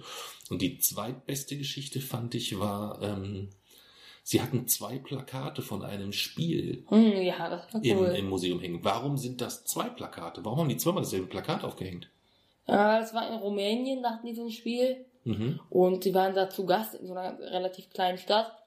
Äh, Und die hatten halt nicht das, äh, die Stadt hatte halt nicht das Geld dafür, Plakate professionell zu drucken für das Spiel. Mhm. Deswegen haben die die einfach da gemalt und überall in, der, in der Stadt hingeklebt. Da Genau. war halt jedes Plakat anders aus. genau. Das war Bakau in den 90ern. Das muss man sich mal überlegen. Wir reden also nicht von, äh, von 1960 oder irgendwie sowas, sondern wir reden von 1990, wo in Rumänien ähm, der Fußballverein, der dort antreten musste gegen Werder, ähm, nicht das Geld hatte, um Plakate zu drucken. Das ist das eine Phänomen. Aber wie geil es auch ist, dass die dann selber unzählig viele Plakate mit der Hand malen und die dann so großartig aussehen. Ja, die sehen ja richtig, ist ja nicht irgendwie mit Edding irgendwo draufgeschmiert, sondern die sind richtig, dass es künstlerisch richtig wertvoll ist. Der Hammer. Der Mega-Hammer. Also die Geschichte fand ich, ähm, fand ich toll. Die Geschichte alleine hat eigentlich schon die Tiefe, um zu erklären, was die Seele des Fußballs ist. Allein die Geschichte, dass dort in Rumänien Leute sitzen oder saßen und für die Ankündigung eines Fußballspiels ihrer Mannschaft wie die Irren Plakate händisch gemalt haben. Hallo? Wie großartig ist das? Wie großartig. Und das passiert ja ständig. Überleg mal, wie viel, wie viel Fans am Wochenende arbeiten, vorarbeiten, in Choreos stecken, wo die, wir haben das ja jetzt im Stadion auch gesehen, die Jungs, die dir verteilt haben, da waren es die, die, die Jugendspieler, die dort irgendwelche Sachen verteilten, verteilen mussten auf den Sitzen, äh, weil es irgendeine Werbeaktion gibt mit, was weiß ich, Porters-Türen oder so, keine Ahnung. Aber ähm, wenn die das, es gibt ja auch viele Fans, die das freiwillig machen. Also nicht, weil sie irgendwie Bestandteil des Vereins sind als Jugendspieler oder so oder mehr oder weniger vom Trainer dazu verdonnert worden. Die Jungs hätten ja auch wahrscheinlich Bock, was anderes zu machen am Samstagnachmittag. Ja. Hatten die nicht so Böcke drauf, glaube ich. Ja. Und da gibt's halt viele Fans, die da unzählig viele Stunden an Arbeit reinstecken. Und da zählt ja nicht nur die Aufbauarbeit an dem Tag, sondern da muss vorher noch gemalert und gepinselt werden und so weiter. Ja. Kann man sich ja gar nicht vorstellen, was da alles, ähm, alles zu tun ist noch vorher. Ja. ja, dann waren wir noch im, hinten im Pressebereich, hat man gesagt. Dann waren wir noch dort, wo abends das aktuelle Sportstudio aufgenommen wurde. Ja, das wurde nämlich den Abend im Bremer Weserstadion aufgezeichnet. Und da wurde gerade das gesamte Studio aufgebaut, ne? Ja. Das war auch, das war auch irgendwie urig zu sehen. Ja. Und dann mussten wir immer aus so einem Tunnel rauslaufen. Rein, raus, rein, raus immer. Und dann wurde das immer gedreht aus Wir unterschiedlichen. mussten dann so ganz beeindruckt gucken, als wir reingekommen Ja, genau, als wir das eine Mal rauskommen sind und dann so, der, der wurde die, die Aufnahmen wieder gestoppt und dann so, musste man das nochmal machen. Und dann habe ich so gedacht, wieso musste man das jetzt nochmal machen? So, dann hat der, der Regisseur halt erklärt, naja, ihr kommt halt aus dem Tunnel raus und ihr seht jetzt erstmals das Weserstadion. Ja, vorher sind wir so einfach so rausgestapft, so völlig Haben ein bisschen gelangweilt. geredet. So. Völlig gelangweilt, ja. Und dann sind wir halt rausgekommen, so, wow, yeah, wow. Ich glaube, unsere schauspielerische Leistung hielt sich dort auch in Grenzen, sodass diese Szene vermutlich dem Cut zum Opfer fallen wird. Ja. Ja. Aber ähm, das war sehr, sehr amüsant und es war vor allem auch spannend zu sehen, fand ich, wie sowas, ähm, wie sowas funktioniert. Mit den, mit den, äh, mit den Dreharbeiten. Aber ich konnte äh, sowieso nicht, stehe jetzt so. Nein, das war, das war nicht so deins, ne? Also das hat dich, also so, so sehr dir das gefallen hat, aber es, es fällt dir dann auch schon irgendwie schwer, wenn es jetzt so sein soll, dass jemand sagt, äh, Jason, du musstest, müsstest jetzt mal so, äh, guck mal bitte begeistert in die Richtung oder irgendwie sowas. Das jetzt müssten wir einen YouTube-Kanal haben. Großartig, ja. ja. Oh Gott, oh Gott, oh Gott. Wenn wir, das hätte ich, schade. Nächstes Mal lasse ich die GoPro nebenher laufen. Das war ein Moment für die Ewigkeit, wie du jetzt gerade gezeigt hast, wie man überrascht guckt. Großartig. Das hätte ich gerne so als GIF. Kennst du diese GIF-Dateien? So, da, da, hätte ich, Ja. da hätte ich das gerne für. Auf Instagram, also diese Mini-Videos. Ja. Da hätte ich das echt gerne für. Ja. Ja. Ähm, das war jedenfalls so das Programm, ähm, was dann durch sich durch die Dreharbeiten ergeben hat ähm, und aus den Pausen heraus. Also wir sind dann mit dem Achim alleine durchs Museum, beziehungsweise der, der Sohn von Wiegald Boning war noch mit dabei, der ist mitgekommen, weil der ist ja auch großer SV Werder-Fan, der fand das mega, äh, mega interessant. Und dann sind wir quasi mit ihm und Achim da noch durchs Museum gestapft und äh, Achim hat uns an jedem äh, zweiten Türchen und Schildchen nochmal Ja. irgendwie ein Anekdötchen dazu erzählen können. War mega, also wirklich ganz, ganz, ganz großartig. Ähm, hat mich, hat mich auch riesig gefreut, den, äh, den kennenzulernen. Ja. ja, und dann sind wir zum Spiel gegangen schon, oder? Ja. Wenn ich mich jetzt nicht total täusche. Ja, kurz danach ist das Spiel angefangen. Genau. Ähm, wir haben dann unsere Plätze angenommen. Wir hatten Logenplätze. Ja, das war schon ein wenig ähm, ungewöhnlich, ja, weil wir da so so Plätze in dieser Qualität jetzt auch nicht immer haben irgendwie, ne? Kannst du mal beschreiben, wie die Plätze so waren, wie man sich das so vorstellen kann? Also da waren halt diese Logen, da war dann halt so ein Café und verschiedene Stände und so Hm, und Sitze mit Tischen und so. mhm, Und dann waren da diese Glastüren und mhm. das man so aufschieben und dann war man in so einer, in so einer von so Mauern umgrenzten, so eine Art Plattform. Mhm. Da waren dann halt so ganz viele so groß, relativ großflächige so, so Sitze drin. Ne? Ja. Aber waren das auch so diese harten, Nein. kratzigen, kalten Plastikschalen? Nein. Nein, waren es nicht. Es waren, es waren Waren gepolstert. verdammt bequem gepolsterte Sessel. Ja. Ähm, das war schon, das war schon sehr beeindruckend. Und trotzdem war es so, und das fand es, das war so der, einer der, der, der vielen Wow-Momente, die ich auch mit äh, bei Werder Bremen hatte, dass die Platzierung der Logenplätze, zumindest von denen, wo wir an dem Tag waren, die waren ja trotzdem direkt hinter der Ostkurve. Ja. Das heißt, du hast quasi direkt vor dir diese mega beeindruckende, äh, beeindruckende grüne, äh, ja, ich will nicht sagen grüne Wand, aber ähm, die grün-weiße Wand ähm, vor dir gehabt und hast natürlich so dann auch das ganze Geschehen mitbekommen, äh, wie sehr sie mitgefiebert haben und wie es dann auch völlig, völlig eskaliert ist, als das Tor gefallen ist. Ja, Alter Fall. Da hat dann noch mit Silvesterknallern aufs Spielfeld Ja. geworfen. Ja. Und da haben sich die Leute nackt ausgezogen in der Kurve. Ja, also es war, ähm, ja, fangen wir vielleicht, fangen wir vielleicht vorne an. Also wir sind dann, wir haben dann quasi mit Wiegald Boning die Plätze ein, zusammen eingenommen und ähm, dann musste er nochmal weg, weil, boah, lass mich überlegen, weil, weil, weil, weil, ich glaube, hat er denn nicht ein Interview mit dem Stadion TV? Ja, in War der der der, Halbzeit. ja, genau. Nee, ich meine vor dem Spiel auch. Vor dem Spiel. Aber in der jeden- Halbzeit war er auch weg. Ja, ja, genau. Also er war immer mal zwischendurch weg. Wir haben, glaube ich, eine Halbzeit ungefähr zusammengeguckt, könnte man sagen. Ansonsten war er immer zwischendurch mal unterwegs. Aber die Halbzeit, die wir zusammengeschaut haben, fand ich ebenfalls sehr interessant. Weil du sitzt dort mit jemandem, der auf der Suche nach der Seele des Fußballs ist. Und die ganze Zeit kommen irgendwelche Leute. Kann ich mal ein Foto? Kann ich mal ein Foto? Kann ich mal ein Foto? Das, gut, das war sowieso, das war sowieso mega skurril, wie, wie, das, ich meine, mit dem kann ich mal ein Foto, wenn die Leute, es gab ja ganz viele, die haben höflich gefragt. Ähm, gut, auch wenn das so mitten in den Dreharbeiten war, Ja. war das manchmal ein bisschen störend, aber okay. Ähm, hat er denen aber ja auch ähm, ganz freundlich erklärt, entschuldigen Sie bitte, wir sind gerade mitten in den Dreharbeiten, können wir das vielleicht etwas später machen oder so. Fand ich ganz, ganz, äh, ganz nett gelöst und ganz charmant. Ähm, aber viel skurriler fand ich ja die, die dann so mit dem Finger so fast, fast so unter die Nase so, "Hä, der Herr Boning Ja. hier, das gibt's doch gar nicht, ja. Ähm, aber gar nicht das zu ihm sagen, sondern eigentlich zur, zur Frau, die daneben steht. Irgendwie so. Weißt du, so, also ganz, also das fand ich so sehr, ähm, das fand ich sehr skurril und spannend, wie, ähm, wie locker und er hat das gar nicht mehr registriert, glaube ich. Ich glaube nicht, dass er das immer noch so mitbekommen hat in den meisten Fällen. Das war, das war sehr amüsant. Und dann war es aber so, dass als das Spiel dann lief, er selber völlig gefesselt war in diesem Geschehen auf dem Platz dort. Der hat ja nichts mehr mitgekriegt. Gar nichts mehr. Das war mega, mega spannend ähm, zu beobachten, weil sonst war es ja schon ähm, krass, wie, wie, wie professionell sowas auch abläuft. So weißt du, also man sitzt da so, man unterhält sich ganz angenehm, äh, ganz normal mit, mit Wiegald Boning über irgendwas Spannendes oder irgendwas Unterhaltsames. Und dann ähm, kommt dieser Kameradreh und noch immer so, ja, also so, so mega professionell. Ich fand die fast die Momente ähm, hinter der Kamera sogar spannender, was den Inhalt und den, den Infofluss Okay. angeht. Fand ich, ja, auf jeden Fall. Fand ich mega, fand ich mega spannend. Ja, fand ich mega spannend. Wir haben ja über die ganzen, über diese Zeltgeschichte oder so haben wir ja auch gesprochen, ähm, als die Kameras aus waren nochmal. Also so, äh, da seid ihr ja, so Schnitt. Schnitt, brauchen eine totale. Da seid ihr ja, ja. Aber es war jedes, da seid ihr ja ja gleich. Bei mir wäre ja spätestens das dritte, da seid ihr ja, oder, oder irgendwie sowas, Da seid ihr oder ja. so völlig lustlos, so, da seid ihr ja, reicht's jetzt, ich kann nicht mehr, oder Da seid ihr ja. Ähm, das war schon, schon, schon, schon amüsant insgesamt, ja.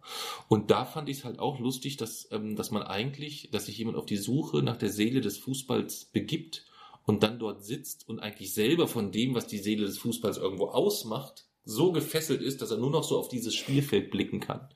Unglaublich. Unglaublich äh, witzig. Fand ich sehr, sehr gut. Und dann war es auch stimmungstechnisch gut und wir hatten das große Glück, das mit Abstand schlechteste Fußballspiel zu sehen, was wir jemals Nein, gesehen haben. das nicht. Doch, Sarajevo war schlechter, Aalen gegen Sandhausen war schlechter, ähm, äh, war, war besser. Wirklich? Äh, besser meine ich, besser, besser. Wirklich? Besser. Ja, auf jeden Fall. Wieso? Boah, war das Spiel schlecht. Wirklich? So Ja. schlecht? Gefühlt ja. Ich weiß nicht, wenn man jetzt, ich gucke mir ja keine, keine Statistiken oder sowas an, müsste man mal so sich so einen Statistikblock oder so anschauen. Oder man müsste vielleicht auch nochmal den, den, äh, den Rasenfunk nachhören. Das könnten wir auch nochmal machen. Den, Schlecht war das ja. Den Rasenfunk von, von dem Tag nachhören. Das wäre nochmal eine, eine gute Möglichkeit. So schlecht war das. Doch, ich fand's mega schlecht, ey. Bäh. Richtig schlecht. Richtig schlecht, ja. Und dann kam noch dazu, dass die Jungs vom HSV ein bisschen gezündelt haben. Ein bisschen. Ein Ja. bisschen viel. Und das war das Außergewöhnliche. Man hat sich so vorgestellt, wie die so, wie man so kontrolliert wird am Eingang und wie dann es jemand schafft, eine kleine Wunderkerze mit reinzuschmuggeln Mhm. oder irgendwie sowas. Aber das, was die abgefackelt haben, das kann sich keiner in Körperöffnungen gesteckt haben oder so. Aber da Das haben wir gesagt, die haben das mit irgendwie so einem Seillift über das. da gab's ja, da gab's Gerüchte mit einem Seil, wo irgendwie ein Rucksack äh, per Seil, selbstgebauten Seilzug in den Block gehievt wurde oder irgendwie sowas, aber ich habe das auch nicht weiter, nicht weiter verfolgt. Jedenfalls haben die gut gezündelt, Die haben irgendwas auf den Platz geworfen. haben dann sowas auf den Platz geworfen und dann ähm, dachten wir, war das unser erster Spielabbruch erstmal auch, den wir so erlebt haben, glaube ich. Ne? Ich hatte es dir den, im Spiel noch gesagt, ich war mir dann gar nicht mehr sicher, dass es der erste ähm, Spielabbruch so war, den wir so mal live mitbekommen haben, auch wenn es nur ein Öfter kurze... den, gab's den. Gab es den schon? Dass wir, Nein, ich meine, während dieses Spiels wurde der öfter. Während des Spiels, ja. Aber ich, bei uns jetzt so noch nicht, dass der Schiedsrichter so gesagt hat, so, wir gehen jetzt alle mal vom Platz oder sowas, das gab's noch nie. Nee. Ja. Das war so die, die erste Halbzeit. Dann sind aber die wir. haben sich ja nicht daran gestört. Die haben einfach weitergeknallt. Die haben einfach weiter gefackelt. Ja, die haben einfach weiter gefackelt. Ja. Das war, ähm, ja. Unten kam dann so ein bisschen HSV, äh, HSV Uhrensöhne. Ja, dieses, das ähm, habe ich dir ja schon mal erklärt vor vielen, vielen Jahren, dass ähm, es so ist, dass in Hamburg sehr viele äh, Väter Uhrmacher sind. Ja, also es ist ein altes, altes Hamburger, äh, hamburgerisches Metier dass es dort eine große ähm, oder viele Generationen gab, die sich mit Uhrmacherei beschäftigt haben. Ja. Und deswegen ähm, singen die das halt auch sehr, sehr oft, dass äh, die, Wieso hast du mir das eigentlich mal erzählt? die Hamburger alles äh, ähm, so nicht Söhne von Uhrmachern sind, sondern diese nennen die dann einfach abwertig und abschätzig Uhrensöhne. Ja. So. Wieso hast du mir das eigentlich mal gesagt so? Das habe ich dir mal so erzählt, weil du mich gefragt hast im Stadion, was ein Hurensohn Wieso ist. hast du das so gesagt? weil du damals sieben oder acht warst und du warst sehr direkt immer. Also du warst sehr direkt. Mir, mich hat das wirklich nicht gestört, Ja. dir das zu erklären, was das ist. Ähm, weil ich wusste, wenn ich dir jetzt sage, Jason, das ist das und das Wort und das nimmt man dann und dann nicht in den Mund als Schimpfwort, dann würdest du das nur niemals machen. Also du hättest dann niemals jemanden, jemanden Hurensohn genannt. Aber wenn dich deine Lehrerin gefragt hat, hätte montags in der Schule oder im Kindergarten, welches Schimpfwort habt ihr jetzt am Wochenende oder zuletzt kennengelernt und du gesagt hast, hier, Hurensohn, Ja. ähm, wäre nicht so. Was habt ihr am. Wochenende gemacht? Aber schreibt mal eine ganz genaue Geschichte. Hm. Geht ruhig in die Details rein. Ja, du dann so, Hurensohn. ja. Oh Mann, ja. So Momente hatten wir oft. Ja. So Momente hatten wir oft, wo ich viel erklären musste gegenüber äh, Lehrern und Co. Ja. Wirklich? Ja. Während der WM. Während Ja, zum. Beispiel. Ja, da zum Wo ich Beispiel. dann immer, wo, äh, wo ich dann, ähm, dann so ein bisschen, da haben die halt darüber geredet und ich konnte halt, ich habe äh, hab dann halt das ganze Spiel noch geguckt und Hm. konnte halt auch darüber erzählen und dann haben die Lehrer halt, halt gefragt, woher weißt du das denn? Ja, woher weiß ich es wohl? Ich habe geguckt, hab's geguckt. Ich erinnere mich. Und das war irgendwie so ein Spätspiel oder so, ne? ja. Es ging irgendwie erst um, oh Gott, ja. Da warst du acht oder so. Da gab's, da gab's richtig Diskussion. Da gab's Diskussion, das kann man sich nicht vorstellen. Ja. Ja. Ähm, das war jedenfalls dann die erste Halbzeit. Wir sind dann in der Halbzeit, wo sind wir in der Halbzeit hin? Ach, da hatten wir ein erstes kleines Interview oben noch Ja, in dieser. VIP-Loge dann quasi, ähm, wo wir waren, ähm, wo wir ein kleines Interview mit Zwischenfazit ziehen konnten. Und da war das Projekt Wiegald macht Jason zum Werder Bremen-Fan. Schon lange ähm, beendet. da war es dann doch schon beendet. Aber bis zum Spielbeginn sah es richtig, Spielbeginn. bis kurz vor Spielbeginn sah es richtig, richtig gut aus. Erzähl mal, warum Werder Bremen so weit gekommen ist wie noch kein Verein zuvor. Weil es ein Stadion in der Natur hat, Mhm. umweltfreundlich ist. Was machen die so umweltfreundliches? Die haben eine Photovoltaikanlage am Stadion zum Beispiel. Ja, was noch? Mm, Was haben die noch gemacht? Sie haben das, äh, das sozusagen das Schwimmbad vom Stadion haben sie mit, äh, mit dem Wasser von der Weser betrieben. Okay. Mm, Dann, Aber das war, glaube ich, nicht der Verein selber. Ich glaube, das gehört der Stadt, wenn ich das richtig in Okay. Erinnerung habe. Ja, ich glaube, dass, wenn ich den Achim richtig verstanden habe, hat er uns die Geschichte zwar erzählt, aber das war eigentlich keine Stadiongeschichte oder SV Werder-Geschichte, sondern ähm, er hat das im Kontext erzählt, dass äh, Bremen insgesamt eine Stadt ist, wo das Thema Umwelt versucht wird, auf vielen Ebenen anzugehen und SV Werder da halt mit mit nach vorne geht bei der ganzen Thematik. Aber dass die Stadt selber da auch ähm, gut unterwegs ist, glaube ich. Ja. und dann, sie haben kein, sie haben kein, äh, kein Maskottchen. Kein Maskottchen. Ja. Sie haben eine relativ lange Geschichte. Ja. Ein- Eine, eine relativ spannende Geschichte auch. Ja, denn das ist eine, ähm, eine Facette, die wir erst ähm, dabei haben, seitdem wir auf Schalke waren, würde ich sagen, ungefähr. Ne? Da- Seitdem wir mit, äh, mit äh, Heinz und Hassan ähm, damals in der Arena auf Schalke eingeladen waren und wir dort eine Stadionführung bekommen haben, wo du auch ganz in Ruhe nicht dir Dinge angucken konntest, sondern ganz in Ruhe auch jemand dabei war, der sich richtig auskennt, ein richtiger Ja. Experte und Ah, der eins alles erzählen konnte. Schalke hatte leider einen Kreis gemacht. Ja, ein Maskottchen und Schalke ist auch, glaube ich, in Sachen Sponsoren ist Schalke auch, äh, glaube ich, in Sachen Umwelt nicht so gut dabei. was, wie, wie kommst du darauf? Ich meine, ich, äh, ich meine, Schalke hätte mal irgendeinen Sponsor gehabt. War da nicht irgendwas, was du mir auch mal erzählt hast, mit, mit diesem Ölfördern? Ähm, jein, das ging nicht, ja doch, ging eigentlich auch um das Thema Sponsoring. Ähm, beim FC Schalke ist Gazprom ähm, sehr, Ja. sehr groß mit dem Boot. Ja.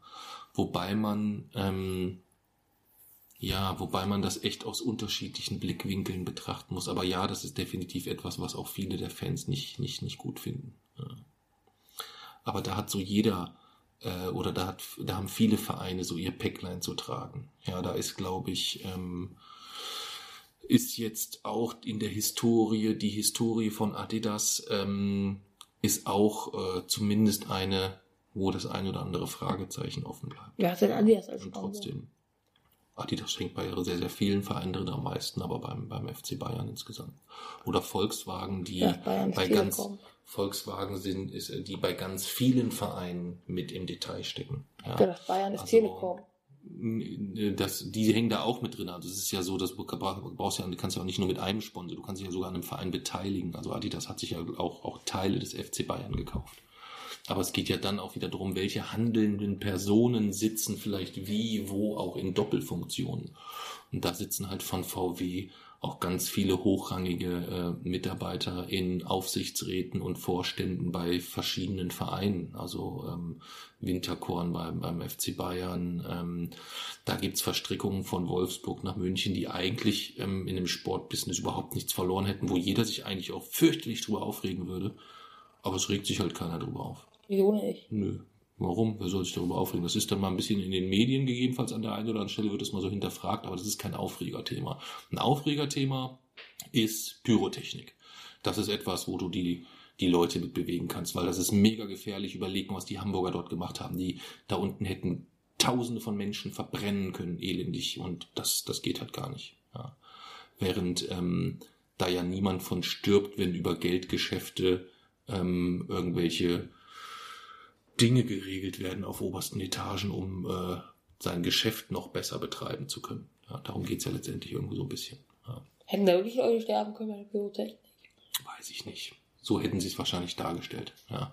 Aber was ich damit sagen wollte, die Seele des Fußballs ist eigentlich nicht zwingend dort zu finden. Das war so etwas, wo ich gesagt habe, hm, Logenplätze, pff, ist das so da, wo man eine reelle Chance hat, die Seele des Fußballs zu finden. Und das fand ich dann recht beeindruckend, dass dann ähm, ich sie dahingehend zumindest dort sehen konnte. A, weil wir die mega explodierende Ostkurve gesehen haben, als das 1 zu 0 dann gefallen ist. Was wir dort für Menschen gesehen haben, Jay-Z, das war doch, das war doch nicht normal. Da waren auch einige Arschlöcher dabei. Ja, da waren zwei, drei, das war aber später erst in der, in der, als dann Sieg, Sieg gerufen wurde, gab es zwei, drei Döspaddel. Aber auf, lassen wir die mal kurz beiseite, gehen wir erstmal auf das 1 zu 0 ein, wo sich Menschen vor uns entkleidet haben. Ja. es war, ähm, etwas, Oder die, diese Frau, die kommt einmal die komplett vor uns saß, nur ein, ein Platz vor uns. mhm. Die mit ihrem Mann da saß. Ja. Es war Eskalation pur. Ja. Ähm, und das da unten in diesem grün-weißen Knäuel, welches sich da plötzlich bildete, ähm, ich habe ja dann nur noch so die Jacke genommen und habe die Jacke so über dich Ja. drüber gehalten, weil das Bier in alle Richtungen spritzte und flog und ich gedacht habe, uiuiuiui, ähm, hoffentlich bleibt der Jeezy trocken und behält nicht die mit der Bierdusche wieder Bremen negativ in Erinnerung. Ja. Und das hat auch gut funktioniert. Ähm, aber das war schon ähm, beeindruckend, wie das, also ich habe selten so ruckartig eskalieren sehen, weil es vorher halt auch sehr monoton still war, sage ich mal. Ja, also es war keine schlechte Stimmung, die haben angefeuert, aber es war jetzt nicht so, dass das einen gepackt hat oder irgendwie sowas, während dann so dieser Moment der Eskalation, das war schon krass. Also das haben wir so, glaube ich, noch nicht erlebt, ähm, würde ich, würde ich so, äh, also bei Aalen gegen Sandhausen erlebst du sowas halt auch nicht. Oh, ne? Aalen Das gegen muss man- Sandhausen war richtig Nee, das cool. musst du dann schon halt unterscheiden. Also da ist natürlich so eine Bremer Wand auch eine Macht äh, im Vergleich zu einem äh, Sandhäuser äh, Fanblock. Ich meine, da standst du mittendrin. Da hast du ja gesehen, was die Action ist. Da standst du in der ersten Reihe, ja. Bei Bremen stehst du, glaube ich, nicht in der ersten Reihe. Ja, Aber- das könnte ein bisschen eng werden. Aalen gegen Sandhausen, da hätten wir die Doku auch drehen können. Das wäre meines Erachtens nach sowieso sinniger gewesen, die Seele des Fußballs in einem Spiel der ersten Liga auf einem Logenplatz zu suchen. Das ist schon sportliches Unterfangen. Also ich hätte auch eher gesagt, Mensch, schön äh, irgendwie äh, Tuss Erkenschwick gegen was weiß ich wen äh, auf irgendeinem Kartoffelacker in der Regionalliga West oder so wäre auch okay gewesen. Da hätte man ein bisschen Ruhe gehabt, hätte sich gut unterhalten können, hätte ich mir auch sehr gut vorstellen können. Ja. Aber ähm, sie haben es so rum versucht. Ja. Und es sah ja dann tatsächlich bis zum Anpfiff sah es so aus, hey, der Jeezy könnte Werder Bremen-Fan werden. Ja. Es war wirklich krass. Die haben sich echt Mühe gegeben, äh, die gesamten Bremer. Die haben es auch erkannt, dass das. Ja, ja, ja, ja, die haben da, die haben da Lunte gerochen. Die haben sich alle richtig, gemü richtig Mühe gegeben, fand ich mega, mega charmant äh, und mega nett. Ähm, und dann, äh, als selbst ich dann schon in Zweifel kam und gedacht habe, verdammte Kacke, nach so vielen Jahren, jetzt nimmt unsere Reise doch noch ihr Ende irgendwo so ein ja bisschen. nicht.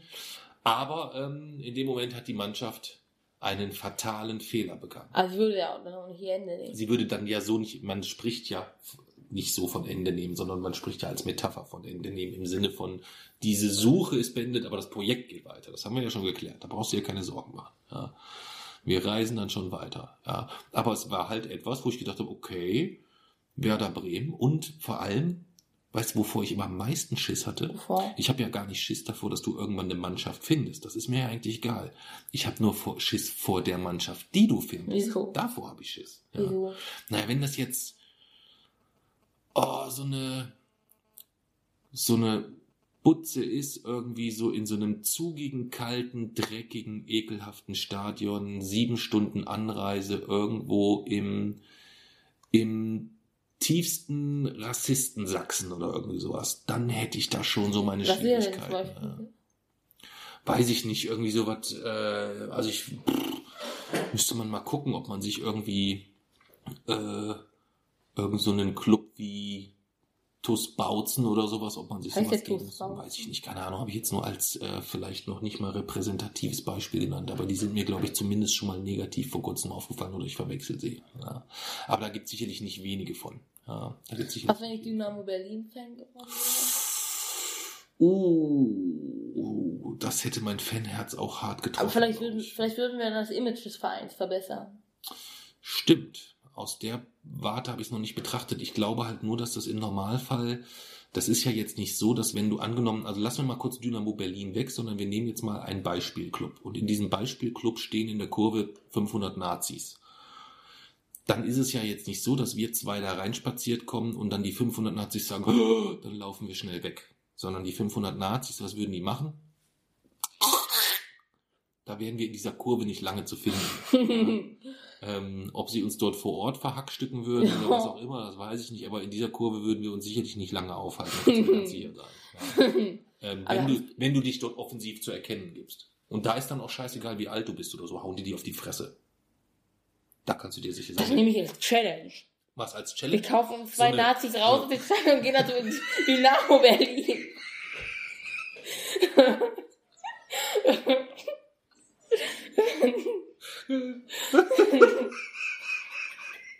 Mitten in die Kurve von Dynamo Berlin bei irgendeinem Stadtderby gegen einen anderen Berliner stellen uns mitten in die Kurve und zeigen das dann richtig offensiv mit unseren T-Shirts. Mit den, mit den Nazis raus aus den Ja. Stadion-T-Shirts. Ja, das wäre, das wäre, wir könnten danach nur keine Podcast-Folge mehr Wieso? aufnehmen. Oder die würde so klingen, so, herzlich willkommen Ja. bei Radio, weil wir keine Zähne haben. ja. das nehme ich vielleicht wirklich mal als Challenge. Nee, das nehmen wir nicht als Wieso? Challenge. Nee, weil beim, bei allem, ähm, bei allem Spaß nicht vergessen darf, dass das, äh, äh, dass dort ein Großteil dieses Klientels ja auch missionarisch unterwegs ist. Man spricht ja immer nur von diesen dummen Nazis, weißt du, dass die dumm sind. Davon gibt's auch ganz, ganz viele, erschreckend viele, also wirklich hohlbrötlerische äh, Verfolger eines, einer, einer Ideologie. Aber es gibt ja auch viele, die missionarisch unterwegs sind, die ein konkretes Ziel, ver- also die nicht, die nicht dumm sind, sondern die konkretes politisches oder gesellschaftliches Ziel verfolgen. Ja. Und das ist patriotische Raumeinnahme, also wirklich auch Raum einzunehmen, dass es dann vielleicht auch eng und ungemütlich wird für alles, was nicht ähm, weiß, heterosexuell und männlich ist. Ja. Das heißt, gute Nachricht ist, uns beiden kann eigentlich da nicht so viel passieren. Ja Stimmt. wenn man es mal aus der Warte betrachtet. Ja. Ähm, es sei denn, und das könnte halt auch kommen, äh, Nazis hatten es halt auch nicht so mit Behinderten. Ja. Das heißt, für dich könnte es dann doch schon wieder eng Für dich? Ich bin eigentlich relativ fein raus bisher, glaube ich. Das Einzige ist, ich habe mich aktiv an der Umvolkung beteiligt. Ich habe ja mit Mami eine ausländische Frau, habe ich meine, mein Blut und meine Gene getauscht. Das heißt, scheiße, ich bin auch fällig, ja. Das habe ich nicht berücksichtigt. Wer ist denn eigentlich nicht fällig in Deutschland? Ähm, also ich denke, die, äh, das gilt ja dann nur für Bio-Deutsche. Ja, du musst ja dann Gibt es irgendwann. wirklich noch Bio-Deutsche? Ja, da gibt's bestimmt noch genügend von, die dann äh, das Weltwirtschaftssystem aufrechterhalten. Stolz mit ihrer und Meinungsfreiheit äußern dürfen, weil das dürften sie nämlich sonst nie. Na, Meinungsfreiheit kriegen manchmal so ein bisschen in den falschen Hals. Ja, Den Begriff Meinungsfreiheit. ja, da gibt's ja viele Begrifflichkeiten. Ja, aber ich möchte eigentlich gar nicht bei so einem tollen Tag und so einem tollen Thema in so eine braune, anrüchige, stinkige, eklige Ecke geraten. Lass uns über was Positives sprechen. Ähm, du warst fast SV Werder Bremen-Fan. Ja. Übrigens, weißt du, warum das beim SV Werder nicht so ist? Wie zum Beispiel das, was wir bei Dynamo Berlin gesehen haben. Nein. Das liegt daran, dass in den 90ern sehr, sehr viele äh, gut gesinnte Bremer Fans die Nazis aus dem, aus dem Stadion geprügelt haben. Und ähnlich war es bei St. Pauli auch. Ja, das heißt, das geht schon, das wollte ich damit sagen. Das geht halt nur nicht, wenn wir beide mit einem Nazis raus aus dem Stadion T-Shirt im, äh, im Nazi-Block sta- starten wir auch so eine Kampagne wie Babelsberg. Ja, wir könnten ja erstmal die Kampagne so unterstützen, vielleicht. Machen wir ja schon so. Aber ich habe ja noch kein T-Shirt. Du willst auch eins haben? Gucken wir mal. Ja. Gucken wir nicht mal. Wir haben ja gesehen, was das Tragen dieses T-Shirts teilweise auch für Konsequenzen haben Ja, kann. wie- Ja. So teuer war das nicht. Nehme ich ein bisschen Geld von Opa in die Hand und kaufe das. Mir ging es nicht ums Teuer. Mir ging es darum, dass wir, nachdem wir mit dem, nachdem ich mit dem Bild in der Zeitung abgebildet habe, wir ja auch viele nette Liebesbriefe bekommen haben. Ist dann halt so bei mir. Ich weiß, ich weiß, ja. Ich will dich dann nur vorwarnen insgesamt, ja. Das geht rucki, rucki, zucki, ähm, dass du dort in, auch in sehr unangenehme Situationen gerätst. Und dafür versuche ich uns eigentlich zu schützen, ohne dass wir zu irgendeinem Zeitpunkt Angst haben sollten, äh, unsere Meinung zu sagen, wie wir, weil Ich es ist ja. Meinungsfreiheit und für die müssen wir uns einsetzen. Mich musst du da nicht für schützen. Das weiß ich, das weiß ich. Ja, das weiß ich. Ja. Dann war das Spiel Ende. Und es ging dann zum Abschlussinterview nach oben wieder in die Loge. Da gab es dann nochmal ein kurzes äh, Abschlussresümee quasi. Ähm, ich glaube, auf die Tribüne sind wir dann auch nochmal gegangen. Ne? Glaube ich, so ganz zum Schluss, als das Stadion leer war, sind wir nochmal auf die Tribüne gegangen. Und dann war der Abend beendet. Du hast dann noch zwei Werder-Schals geschenkt bekommen. Nee, beziehungsweise wir haben einen Werder-Schal haben wir gekauft und einen hatten sie geschenkt und ein Trikot haben sie dir noch geschenkt. Ja. Und du hast versucht, mich mit unangenehmem Sarkasmus dazu bringen, ein Taxi zu nehmen. Und ich dann aber gesagt habe, nein, wir laufen. Wir sind dann da so. Nach dem Spiel. Ja, wir, wir sind nach dem Spiel dann so lang gelaufen und dann so, und wollen wir, äh, und dann hat sie gefragt, äh, habe ich gesagt, hast du dann so geguckt, Bahnhof, vier Kilometer entfernt, und wollen wir uns jetzt ein Taxi nehmen? Ich muss aber jetzt wissen. Ich so, okay, nö. ja. ja, aber du musst auch die ganze Geschichte erzählen. Wir wollten vom Stadion weg. Es war relativ spät. Es ist kein, äh, es stand kein Bus mehr direkt vom Stadion, was eigentlich ja sonst äh, kannte ich einfach so, dass es so üblich ist. Ähm, und als wir den Polizisten gefragt haben, wo wir langlaufen müssen und wie weit ist es, und der gesagt hat, boah, das ist ein ganzes Stück, da müsst ihr in die Richtung insgesamt. Ähm, und ich dann bei Google Maps geguckt habe, vier Kilometer, wo ich gesagt pff, so viel laufen oder drei, nee, wie waren es vier Vier Kilometer? Waren es vier Kilometer? Ähm, ja, genau, weil wir erst in die andere Richtung gerannt sind. Und dann der Polizist gesagt hat, ja, ihr, Sie können zwar da lang gehen, aber Sie müssen dort sehr vorsichtig sein, wir haben dort gerade eine Lage. Ja. So, hä? Wie eine Lage?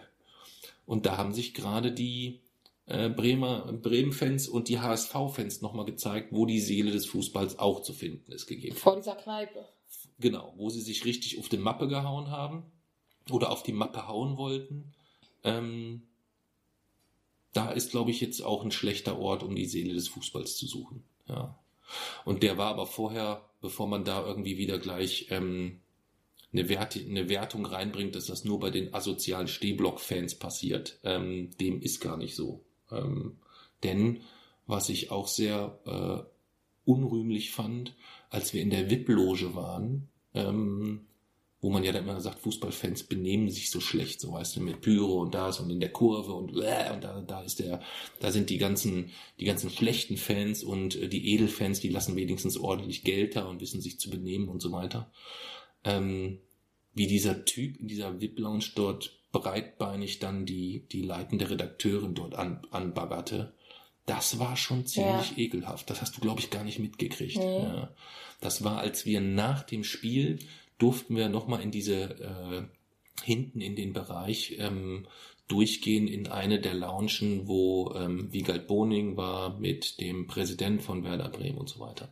Und auf dem Weg dahin sind wir aber ähm, durch noch so einen, durch so einen größeren VIP-Raum gegangen.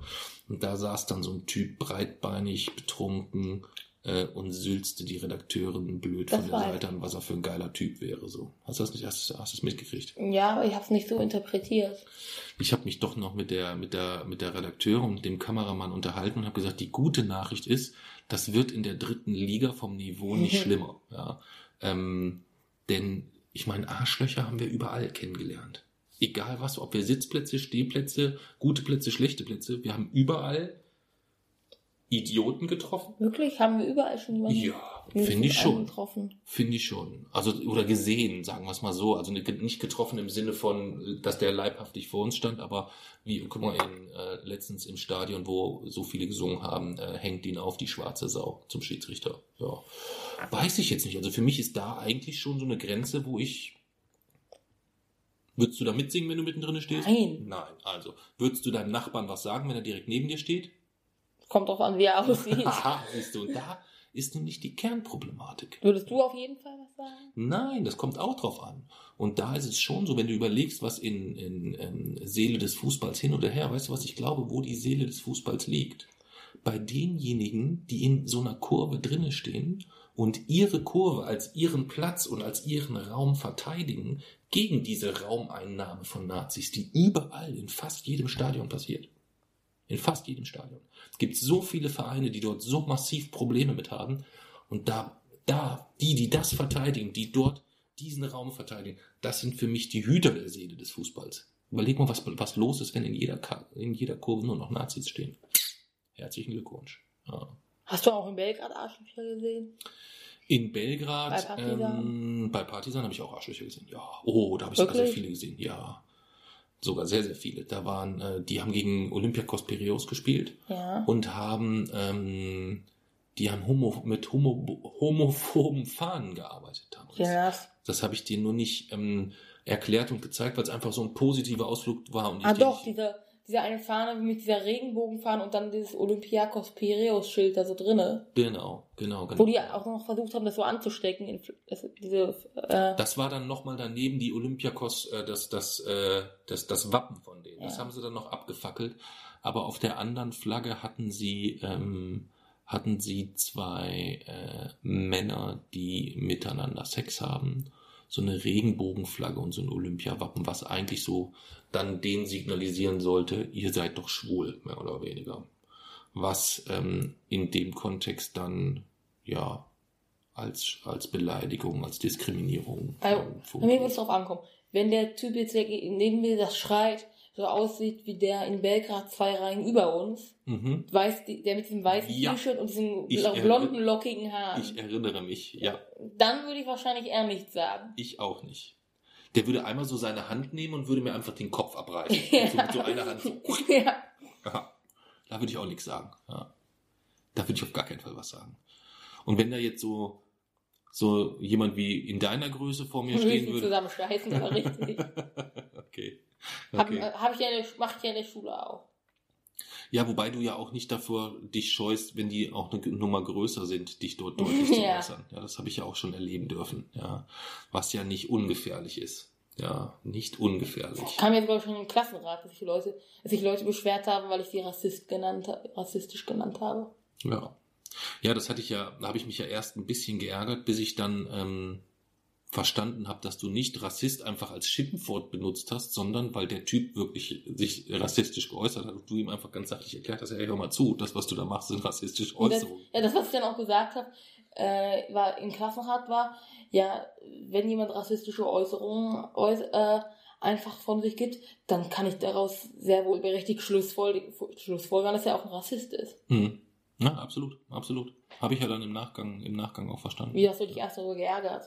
Ähm, weil ähm, ich es eigentlich von Menschen in meiner Umgebung gewohnt bin, dass die mit äh, Worten um sich schmeißen, wo sie nicht erstmal, die ich erstmal, wo sie denken, dass sie damit einen treffen oder verletzen. Ja, also wenn, wenn, äh, wenn äh, ich dort die, die eine Mail, die wir dort bekommen haben mit der linksgrün versüfften Drecksau, ähm, da mache ich mir jetzt erstmal nicht so die Birne drum. Linksgrün Ähm, ist doch gut. ja, deswegen ja. Also ich hätte eher damit ein Problem, wenn der mir jetzt eine Mail geschrieben hat, du, äh, du rassistische AfD-Sau oder irgendwie sowas, dann hätte ich damit eher ein Problem gehabt. Ähm, aber links-grün, ähm, ja, okay, dann kann ich mich jetzt zumindest erstmal grob mit, äh, selbst wenn ich mich dort vielleicht politisch nicht hundertprozentig sehen würde, ist das jetzt erstmal nichts, was in irgendeiner Art und Weise als Diskriminierung über oder als Schimpfwort fungieren könnte. Das ist ja das Ulkige eigentlich, ja.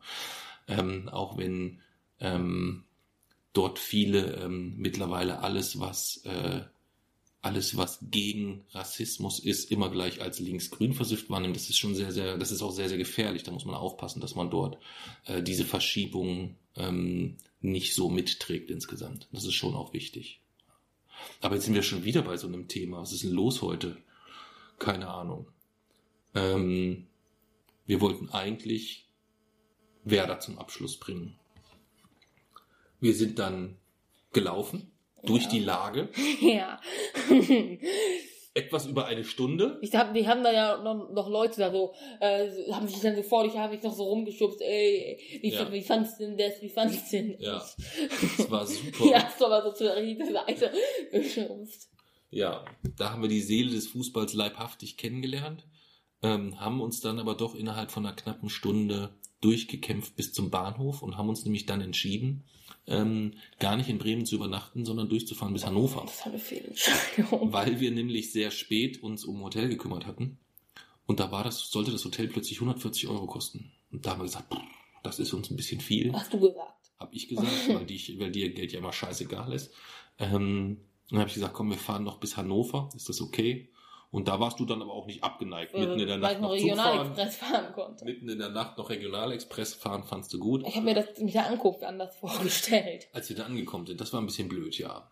Das, das war ein bisschen unglücklich. War dann doch sehr spät. Wir haben nichts mehr zu essen gekriegt, irgendwie so richtig. Das war alles ein bisschen. Und wir hatten irgendwie den ganzen Tag nichts gegessen, so richtig, ne? Wir haben morgens nicht gefrühstückt. Mach ich ja nie. Dann waren, weil wir das nie machen, dann war irgendwie so Mittagessen, war irgendwie. Doch, Mittag gegessen haben wir.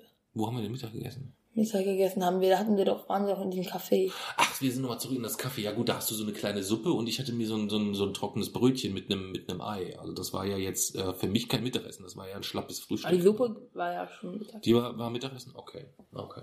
Und dann haben wir aber den ganzen Abend bis Hannover nichts mehr gegessen. Und dazwischen Im lagen. Hotel haben wir noch gegessen in Hannover. Ja, in Hannover sage ich ja dann. Ja. Aber das war ja dann quasi von vormittags irgendwann bis von elf bis um elf. Ja. Nee, später. Wir sind im, um, sind, sind sind, wir sind wir erst in Bremen losgefahren. Um elf. Wir sind um halb eins oder so erst in Hannover gewesen. Ja. ja. Und dann war der wunderschöne Tag rum. Mit welchem Fazit für dich so? Was war so das, was dich, was dir gut gefallen hat? Was hat dich beeindruckt? Was fandst du doof? Kannst du da ein bisschen was zu sagen? Also da hatte selbst ich so ein bisschen äh, erstmal so ähm, das Gefühl davor, dass, dass es jetzt wirklich so sein können, wenn die keinen Kreis machen, dann hätten die erstmal alle Bedingungen erfüllt. Hm. Das hatte ich so noch nie so äh, vor Augen. Okay. Du? Nee, ich, sag ich ja. Als du, als du gesagt hattest, äh, uiuiui, und äh, da habe ich das auch erst realisiert, dass das jetzt so die letzte Hürde wäre, weil davor alles eigentlich ähm, so drumherum auch so diese, diese, diese klare Positionierung von, von Werder, ähm, und ich, deswegen sind wir die ganze Zeit bei dem Thema, weil ich das im Unterbewusstsein die ganze Zeit habe, dass dort auch an jeder Tür hinten im Ostsaal, kannst du dich daran, daran erinnern, neben dem Fanshop, da war so ein großer Fansaal, wo sie drauf geschrieben hatten, ähm, Flaschen, Dosen und Nazis müssen Ja. draußen bleiben. Ja. Also ganz äh, charmant und das hing da halt noch. So, und das hing da auch schon etwas länger. Das heißt, wenn es dort anders Gesinnte in etwas ausgeprägterer Menge gibt, dann würde das wahrscheinlich irgendjemand abreißen oder sowas. Ja. Von daher machen die Bremer dort echt einen guten Job. Ähm, das muss man sagen. Auftriebe abgerissen habe ich auch schon. Ja, schon. Aber trotzdem, so als, als Raum das zu erhalten, ähm, finde ich sehr, sehr gut. Da haben viele Vereine aktuell sehr, sehr harte Kämpfe auszutragen. Kannst du mir glauben. Sehr, Ja. sehr, sehr harte. Weil es dort in vielen Kurven mächtig, mächtig knallt. Und viel Arbeit zu erledigen ist. Und du hast ja, es ist ja jetzt in jeder Kurve nicht so, dass dort nur engagierte Fans stehen, die diesen Raum auch als schützenswerten Raum sehen. Irgendwo diese Kurve, so wie sie ist, so in der Konstellation. Sondern da sind ja auch viele dabei, die so einfach sagen, ich guck von hier aus halt gern Fußball und ich habe halt gern Leute drumherum, um, mich drumherum und wenn da ein bisschen was gesungen wird oder so, bin ich da auch dabei. Manche wollen nur diese Nähe zu dem Singen-Sang haben oder was auch immer.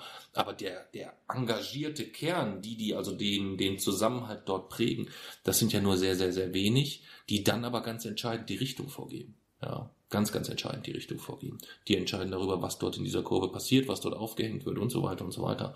Und das kann schon ähm, gesellschaftlich auch mehr prägen, als man denkt insgesamt. Wenn es völlig normal ist, dass dort äh, äh, rassistische Äußerungen getroffen werden, in der, in, der, in der Kurve zum Beispiel oder so. Und das ist halt zum Beispiel auf St. Pauli ja nicht der Fall. Stell dich mal, das wäre dann meine Challenge.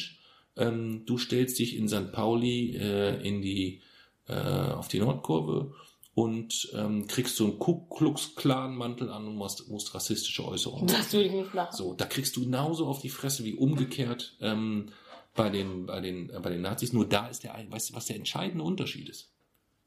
Der absolut entscheidende Nee. Unterschied, dass du dort auf die Fresse verdient bekommst, so Ja. verdient auf die Fresse bekommst. Das ist der einzige entscheidende Unterschied. Deswegen, Ja. der Grund, also der Grund, ähm, nach, zu, nach Dynamo Berlin würde ich mich, würde ich mich auch eher mit einem Nazi raus aus den Stadien stellen, als nach St. Pauli mit, n- mit einer Maske vom Kuckuck. Weiß ich, würde bei dir gar nicht gehen, weil du müsstest da dann schauspielern und es nicht aus Überzeugung Ja. machen insgesamt. Bei den äh, bei den anderen würdest du dich auf, aus Überzeugung würdest du aus Überzeugung dir auf die Fresse hauen. lassen. Ja. ja. Auch schön, auch schön, ja. Ja, mir war es ehrlich gesagt, war mir der Tag auch ein bisschen peinlich. Was? Ja. Wieso? Ja, naja, ähm, man hat uns kontaktiert, weil wir uns auf die Suche nach der Seele des Fußballs begeben sollen und weil die eigentlich ja gehofft haben, dass wir denen dabei helfen können. Und deswegen ähm, hatte ich dann schon gehofft, dass wir irgendwie einen größeren Beitrag zur Auflösung äh, leisten können. Wie gesagt, ich glaube, wir sind der Kern dieser ganzen Dokumentation. Hast du ja gesagt, ich glaube halt, dass wir, ähm, dass du super sympathisch rüberkamst, dass du das großartig gemacht hast, ähm, dass wenn jetzt die, äh, die Doku heißen würde, Jason und Wiegald Boning gehen ins Stadion und unterhalten sich über Werder Bremen, wärst du auch der mega Hauptbestandteil. Ich glaube halt bei einer Doku auf der Suche nach der Seele des Fußballs könnte es für unsere Beteiligung ein bisschen enger werden. Ja. Wieso? Naja, also die. Guck mal, der, der Typ, der den, der den Rasen dort, äh, der, den, den Greenkeeper, hast du dem zugehört? Ja. Hast du dem wirklich zugehört? Ja. Wenn der nicht pure Seele des Fußballs war in dem, was er geäußert hat, wie man gespürt hat, wie wichtig ihm dieser Rasen ist, wie viel Liebe der da reinsteckt insgesamt, wie er jede Details, und das geht so nicht, der hatte wirklich so eine richtige, man hat gesehen, für den ist das mehr als ein Job, den er machen muss, für den er bezahlt wird, sondern dass der wirklich mit Liebe und Leidenschaft da voll dabei ist. Ja, war ja dann sogar so, als die Dreharbeiten vorbei waren und dieses Kamerateam schon lange weggegangen ist, standen wir da ja immer noch mit Wiegald Boning und dann kam die, äh, wir müssen weiter. Und der Wiegald Boning gesagt hat, oh, lass den doch bitte noch zu Ende erzählen, das ist so spannend gerade. Ja. Ähm, und eigentlich wollten die schon wieder zum nächsten, zum nächsten Drehort. Das war, das war mega. Und da ist jetzt, ähm, der Beitrag, wenn man dich dann fragt, so, das war ja dann in der Abschlussszene, oder die Abschlussszenerie ist ja dann in der Tribüne, man hat einen wunderbaren Tag gehabt im Stadion. Jason hat ein Umweltstadion, einen, einen, einen Verein gefunden, der sich für, für Umwelt engagiert. Wir hatten tolle Plätze, tolles Spiel, Pyro, eskalierende Fans. Man hat alles erlebt. Der Marketingdirektor Kommunikation hat sich mit dir beschäftigt, hat dir alles erklärt im Pressebereich. Jemand, der tausend Stadionführungen gemacht hat, hat dir die Perlen seiner Anekdoten ausgepackt und über SV Werder Bremen dir die ganze Historie eröffnet, was dich mega, äh, mega beeindruckt hat. Mit und dran. Es war alles angerichtet, es war alles perfekt. Gut, dann kam der erste Rückschlag, der Spielerkreis, aber trotzdem kann man ja dann, ähm, dann ist zwar die, die Suche des Vereins beendet, aber beendet nach der, die Suche nach der Seele des Fußballs war zu dem Zeitpunkt noch nicht beendet, die hast du dann auf der Tribüne beendet, Ja. als du gefragt wurdest, Aber wortwörtlich. äh, aber beendet. wortwörtlich beendet. Was, ähm, Jason, was macht denn für dich die Seele des Fußballs aus? Und dann hast du tief Luft geholt und hast so einen melodramatischen, fußballromantischen Monolog ausgeholt und hast was gesagt? So etwas gibt es nicht. so etwas gibt es nicht. Warum gibt es das nicht?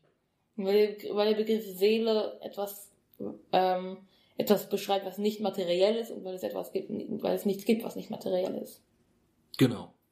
Da hast du das einfach mal ganz rational verargumentiert, dass diese ganze Doku mit der Seele, nach Suche nach der Seele des Fußballs, also eigentlich hätte man sich den ganzen Unsinn auch sparen können. Das habe ich so nicht gesagt. Das nicht, aber so kam es so ein bisschen bei mir an. Ja.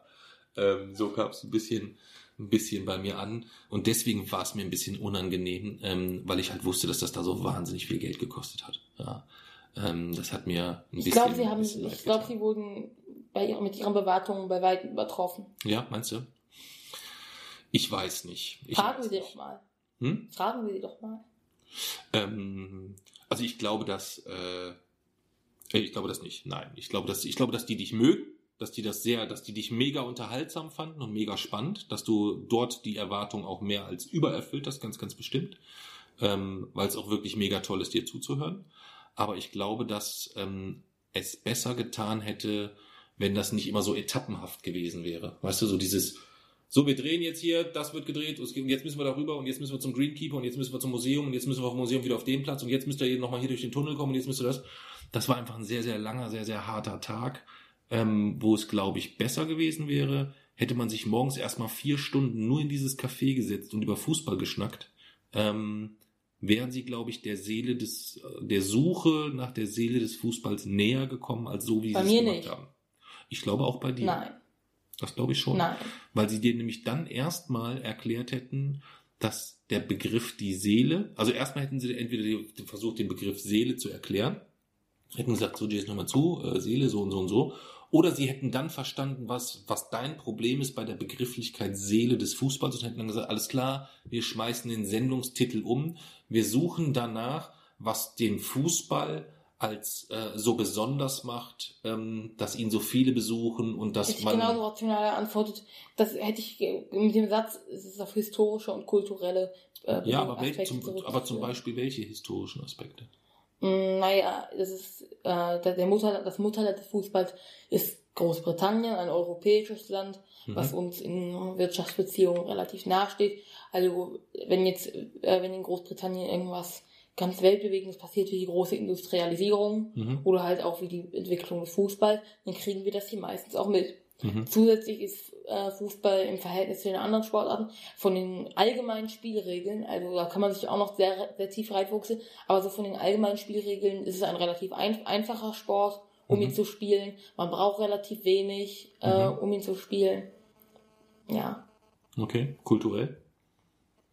Mm, also es ist ja auch kulturell, dass diese kulturelle Verbreitung einfach dadurch kam, dass, äh, dass der Sport aus einem europäischen Land kam und der sich auch Boxen. Was Boxen kommt auch aus dem historischen Land und du brauchst nicht, du brauchst keine, nicht viele Sachen. Du kannst dir gegenseitig auf der Straße auf die Mappe hauen. Ja, es ist aber Boxen hat kein so gutes Image. Okay. Also spielt das Image schon auch mit einer Rolle. Weil es, ge es gewaltvoll ist. Hm. Ja, Aber es hätte genauso gut, auch, es hätte sich in Europa auch jeder andere Sport durchsetzen können, genauso. ja, das mag sein. Das, das, äh, das mag, ähm, das mag hundertprozentig sogar so sein. Ja. Es war halt etwas, das, ähm, es war ganz, ganz komisch zu sehen irgendwie, dass ähm, ich niemanden um mich herum gesehen habe, der glücklich war bei dieser Suche. Verstehst du?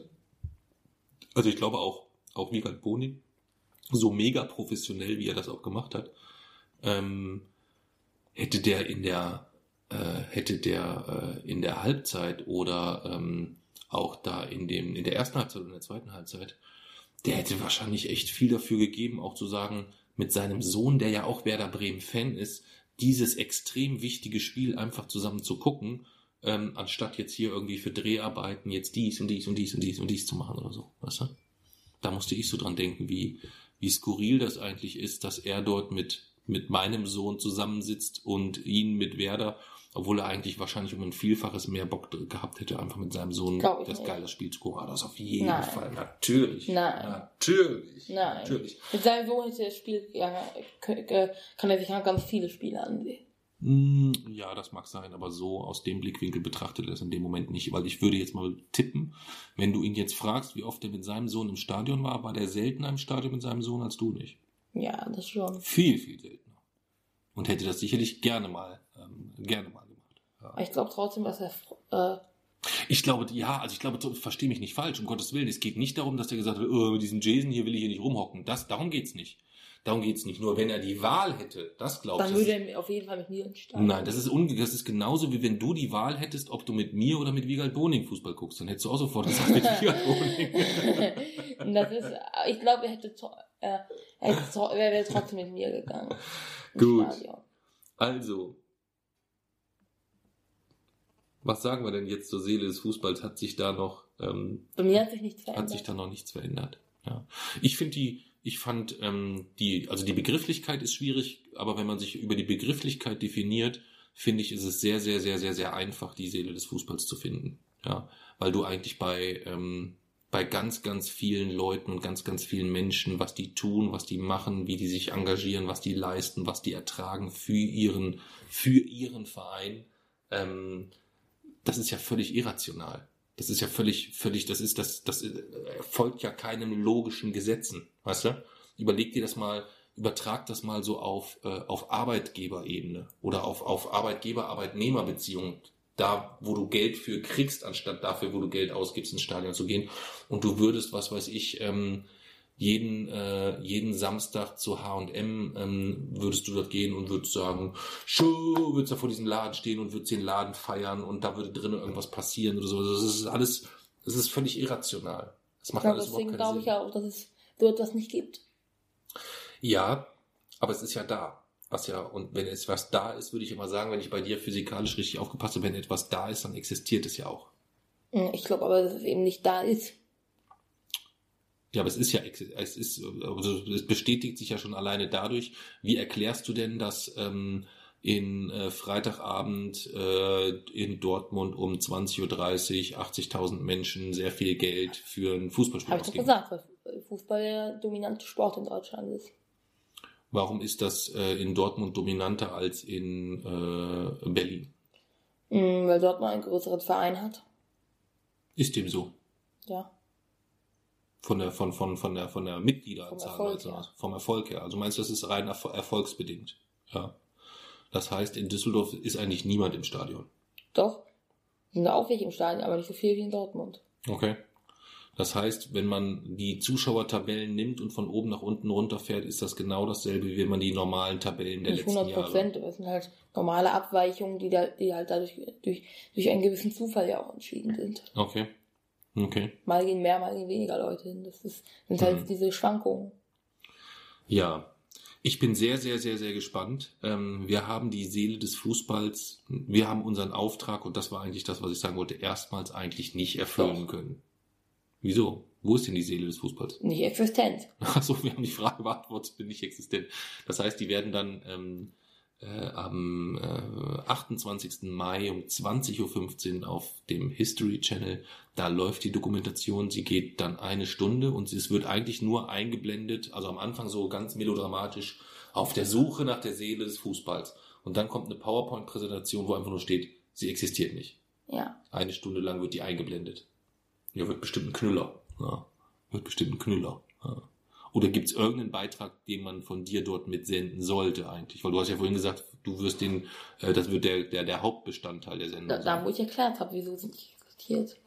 Aber das reicht ja nicht, um, um, um die Sendung zu füllen. Ja, vielleicht hat da äh, Rudi Gutendorf und Eike Immel und so vielleicht doch noch bessere Ideen oder Ansätze. Nein. Meinst du nicht? Hm.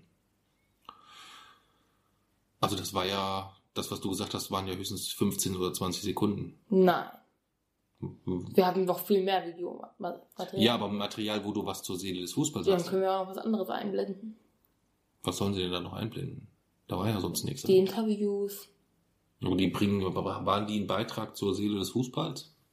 Kann ich mich gar nicht dran erinnern. Ja. Wie sollen die einen Beitrag zu etwas sagen, was nicht existiert? Ja. Ich bin auch ganz schön müde, muss ich gerade mal feststellen. Wir sind schon bei fast zwei Stunden Aufnahme. Und da wir nach fast zwei Stunden die Seele des Fußballs nicht gefunden haben, würde ich sagen, beenden wir die Suche, wünschen Eike Immel, Rudi Gutendorf und Co. viel Erfolg und ähm, freuen uns irgendwie trotzdem, dass wir da mit dabei sein durften, oder? Und zu der Kern einer riesigen dass du der Kern einer riesigen Dokumentation bist. Nee, es war schon sehr, ähm, sehr, sehr spannend. Ähm, wobei Logenplätze bräuchte ich jetzt nicht immer, muss ich sagen. Ja. Wäre jetzt nicht so meins. Das einzige wirklich reizvoll an den Logenplätzen war, dass es dort wärmer war. Dann in der, als es dann so, äh, so extrem kalt Ja. war. Ja, das war schon, das stimmt, das war, das war sehr angenehm. Das war sehr angenehm. Aber ansonsten Ja. habe ich dort jetzt nichts entdeckt, was mir irgendwie besonders Freude bereitet hat. Fetten Respekt an die Ostkurve, leckt mich am Arsch. Meine Güte, ist das eskaliert. Äh, da komme ich immer noch nicht so richtig drauf. Ja. Boah, weil das schon, das war schon, schon hardcore. Wir hatten natürlich auch perfekt, wir saßen ja quasi mittig hinter der Ostkurve. Das heißt, wir hatten die, die besten Plätze, um das Geschehen zu beobachten. Weißt du? Aber in Dresden haben noch mehr Leute mitgemacht. Da haben mehr Leute mitgemacht, äh, dauerhaft und kontinuierlich insgesamt. Aber da hatten wir auch einen ganz anderen Blick, einen ganz, ganz anderen Blick Ja. und eine ganz andere Entfernung. Ja. Naja. Also ich bin der, bin jedenfalls der festen Überzeugung, dass sie, wenn sie sich bemühen, die Seele des Fußballs noch finden werden. Ich glaube nicht, dass sie sie, also ich glaube, Rudi Gutendorf wäre ein guter Kandidat. Der kann sicherlich, oh, der ist, weißt du, wie alt er ist? Nee. Über 90. Aber man kann nichts finden, was, nicht, was es nicht gibt. Ich glaube, dass der das ähm, im übertragenen Sinne hinbekommt, wenn man jetzt die, die Seele als das nimmt, was sie im, im ursprünglichen Doku-Beitrag gemeint war. Das ist ja das, wo, wo, wo, wir, wo wir dran scheitern. Du hältst dich an einem Begriff fest, der eigentlich nur als Metapher genommen wurde. Ja. Niemand hat eine Chance, etwas zu schaffen, was wir nicht geschaffen haben.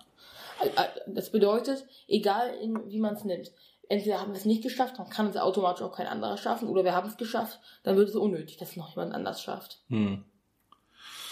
Also kann ich uns so oder so niemand übertrumpfen.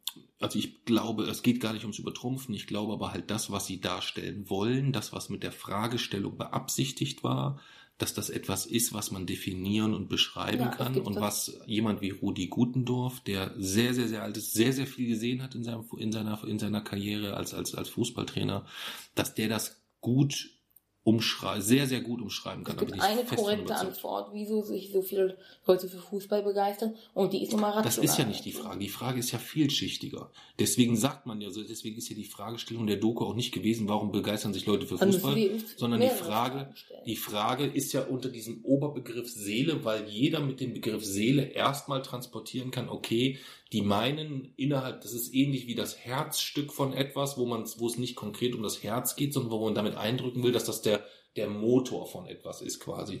Und bei der Seele spricht man ja gezielt das an, was so nicht greifbar Also was das und Besondere erklärbar am ist. Fußball kann man, ist auch eine einzige rationale Antwort. Die Frage ist halt vielschichtiger. Und muss wir man sind, mehrere Fragen stellen. ja, das mag, das mag ja sein. Das haben, das, dafür war aber die Zeit nicht da. Das, das aufzufilettieren, ich bin fest davon überzeugt, hättest du dich mit Wiegald Boning drei Stunden in einen Kaffee gehockt und ihr hättet das in die einzelnen Fragen auffiletiert. Und das was, war ja das, was ich vorhin damit sagen wollte. Mir ging es nicht darum, äh, deine Meinung zu ändern. Das weißt du, dass ich das nicht kann. Für dich ist es nur etwas, dass die Frage auch wirklich in die einzelnen Bestandteile filetiert sein muss. Und wenn man die Frage, die, wenn man die, diese Vielzahl an Fragen zusammenfasst, dann kann man das eigentlich subsumieren unter eigentlich einer Fragestellung, wo ist die Seele des Fußballs? Das ist das, Meine was Antwort im, ist oder so oder so dasselbe gewesen. ja, Immer. das war nur das, was im Überbegriff damit gemeint ist. Und die einzelnen Zwischenfragen sind, ähm, was ist das Besondere am Fußball? Das hast du beantwortet. Aber da gibt's noch neben noch ganz, ganz Die viele hätte ich alle gleich Schichten. beantwortet. Nee, du kannst ja die Fragestellung gar nicht, also kannst du die doch gar nicht gleich Ich beantworten. bin, doch, die hätte ich alle gleich beantwortet. Das geht, geht ja Doch. gar nicht, weil die Fragen ja aus völlig unterschiedlichen Richtungen zielen. Ja, Ich hätte sie alle gleich beantworten können. nee, das geht nicht. Doch, Nee, doch, das geht doch. Weil das einfach nicht geht. Doch. Ja, aber das möchte ich mit dir auch Es nicht. funktioniert. Ja, da haben wir unterschiedliche Meinungen Es zu. geht aber. Ja, das ist doch in Ordnung. Ich habe es jetzt verstanden, wir können es jetzt so stehen lassen. Trotzdem haben wir dazu unterschiedliche Meinungen. Ich Eine habe dazu eine andere. Ja, wenn du das so meinst, dann ist das in Ordnung. Ja, wir werden es ja dann ähm, im Rahmen der Doku dann vielleicht auch sehen, die ja 60 Minuten geht. Ja, ähm, und ich werde dir prognostizieren, wir schauen uns die Doku an und du wirst mir anschließend wutentbrannt erklären, dass Eike Immel keine Ahnung hat und Rudi Gotendorf sowieso nicht und du eigentlich immer recht hast. Das werde ich dir nicht gut erklären. Ich werde, wie wie halt Boning wird es mir erklären müssen. Es so Wie halt, ist. wie halt Boni wird dir erklären müssen. Ja. Willst du ihn dann anrufen? Oder, Mhm. oder schreibst du ihn dann an? Ja. Ja, ja. Ja, mach das mal. Mach das mal. Schreibst ihn mal an. Aber du tönst da ja auch immer groß und dann passiert nichts. Ja. Doch. Der Fabian hat mich jetzt an, mit dem habe ich jetzt geschrieben. Ja, liebe Grüße soll ich dir sagen. Der Fabian, mit dem waren wir ähm, im Oktober äh, bei Celtic Glasgow. Ja, waren, waren wir zusammen. Hab den. Namen von dem Restaurant nicht gefunden. Und ähm, dort haben wir Fabian sehr, sehr nah auch an uns rangelassen. Wir waren das ganze Wochenende mit ihm zusammen im Airbnb, ähm, weil das einer der Medientermine war mit einer riesigen Vorlaufzeit. Der hat uns nicht angerufen irgendwie, weil wir ein Buch geschrieben haben oder irgendwie was, sondern der hat im 2014 schon Kontakt zu uns aufgenommen und hat gesagt, er würde gerne mal über uns eine Geschichte schreiben. Und so lange stehen wir schon im Kontakt und deswegen hatte ich da sehr, sehr, sehr viel Vertrauen und ähm, Du hattest ihn ja auch schon kennengelernt, wir haben ihn in der Redaktion besucht und da hatten wir dann beschlossen zu sagen, okay, das ist mal jemand, mit dem machen wir einen Medientermin, nicht irgendwo nur einfach schnell äh, irgendwo mal zum Stadion treffen, sondern mit dem können wir auch mal irgendwo hinfahren und dort ähm, auch unter einem Dach schlafen. Und der äh, Artikel erscheint jetzt bald. Und als wir abends unterwegs waren im Restaurant, ähm, hatte er sich halt gewundert, weil da sind Lebensmittel weggeschmissen worden. Das, was ich vorher nicht wusste. Ja. Ähm, was ja eigentlich dir nicht passiert oder was eigentlich nicht passieren darf. Und ähm, dann hast du erst gesagt, die Lebensmittel werden hier nicht weggeschmissen. Und dann mussten wir dir erstmal erklären, dass wenn du den Teller, wenn du, wenn die dich fragt, ob du fertig bist und auf dem Teller ist noch Essen drauf und du sagst ja, dass die das mitnimmt und wegschmeißt. Ja. Und ich habe jetzt wieder herausgefunden, ich habe das Restaurant hieß The 13th Note. Und spätestens, spätestens in einer Woche wird dort eine, Bewer eine Bewertung und zwar nicht unter einem Pseudonym, sondern unter meinem Namen Jason Luke von Jutachenka stehen. Mit einer empörten Überschrift. Okay. Aber, Aber das hast du ja damals auch schon getönt. nein, das habe Ähm. ich damals nicht gesagt. Ich habe gesagt, ich werde, ich gesagt, da werde ich auf jeden Fall eine Bewertung schreiben. Ja, genau. Und dann hast du die am nächsten Morgen, als wir mussten dann sehr, sehr früh morgens raus ähm, und äh, mit dem Bus zum Flughafen. In dem Bus hast du dich nochmal darüber aufgeregt insgesamt. So dass ich eigentlich auch gedacht hätte, okay, ähm, da wird bestimmt was kommen. Aber du hättest, du hättest, ich hätte es eigentlich im Nachhinein ärgere ich mich schon wieder, dass ich dir erzählt habe, weil du hättest es ja schon längst Doch, nein, das hätte ich nicht vergessen. Das hast du. Nein, das hätte ich auf Das- gar keinen, das hätte ich auf gar keinen Fall vergessen. Das glaube ich. Nein, das hätte ich auch. so- Wenn sowas ich dich auf da nicht dran vergessen. erinnern hätte, erinnern Da, das hätte. hätte ich auf gar keinen Fall vergessen. Dass jemand so, dass etwas so gegen meine Grundregeln verstößt und es dann auch noch schamlos verbirgt, das hätte ich nicht vergessen. Das hätte ich auf gar keinen Fall vergessen. Gut, wie auch immer. Du kannst ja deine, deine Bewertung die für das Bewertung, Restaurant schreiben. Schreib's bitte nur nicht mit deinem Klarnamen. Doch, bitte. Jason Luke nee, bitte nicht. Bitte, Jason, das ist etwas, was auch in 30 Jahren noch, wenn Ja. es ergoogelt wird oder so, ist das. Mit das, Link was- auf meiner Website. wo, man, wo auch meine E-Mail-Adresse schön steht im über mich Text. Oh Gott, mach doch, was du willst. Mir ist es echt Aber scheißegal. die Überschrift wird in Großbuchstaben stehen. Mit Ja. drei Ausrufezeichen. hinten. Okay, also so richtig überdramatisiert. Abzocken. Was? Ich muss genauso lachen wie damals im Bus, aber du, ähm, nun gut, lassen wir das sein. Ähm, das war jedenfalls ein, äh, ein, ein ganz, ganz großartiger Ausflug. Da kommt auch bald der Artikel. Ich weiß nicht, vielleicht ist der auch schon draußen, wenn man jetzt diese Podcast-Folge hört. Ansonsten ähm, den auf jeden Fall lesen. Der wird bestimmt, da habe ich vollstes Vertrauen, dass das sicherlich einer der besten über uns geschriebenen Artikel wird, die je geschrieben wurden. Was ist eigentlich der Plural von Sau? Säue? Mhm. Ja. Gut, dann beenden wir. Haben wir jetzt denn eine, eine kannst du denn in der spektrographischen Minute kurz Ja. mal dies, äh, das Foto, die Photovoltaikanlage von SV Werder Bremen erklären oder um was geht's heute? Hm, Ich muss ja äh, etwas beschreiben, um was auch in meinem Blog ging. Ah ja, okay. Um was ging's denn im Blog? Um die Drake-Gleichung. Die Drake-Gleichung. Dann versuch doch mal die Drake-Gleichung in der kurzen Variante, bitte. Eine Minute. Wie du magst. Okay, also man hat sich, man fragt sich seit langer Zeit, wie viele Zivilisationen gibt es wohl in der Milchstraße oder im Universum? Und man hat sich auch gefragt, wieso hat uns noch keiner davon kontaktiert? Weil es gibt so viele Sterne, unter diesen Sternen gibt es sehr viele Planeten, darüber sehr viele lebensfreundliche. Es müsste also eigentlich überall von belebten Planeten wimmeln, aber uns hat ja noch nichts erreicht Hm. obwohl wir seit 50 Jahren Nachrichten ins All schicken.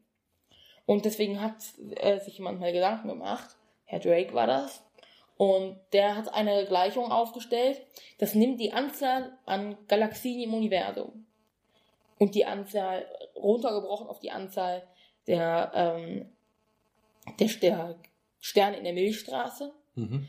und der runtergebrochen auf die Anzahl der Sterne, die von Planeten umkreist werden, runtergebrochen auf die Anzahl der Sterne, die von potenziell bewohnbaren Planeten umkreist werden, runtergebrochen auf die Anzahl von potenziell bewohnbaren Planeten, die tatsächlich bewohnt sind, Mhm. runtergebrochen auf die bewohnten Planeten, wie viele davon Intelligenz entwickelt haben Mhm.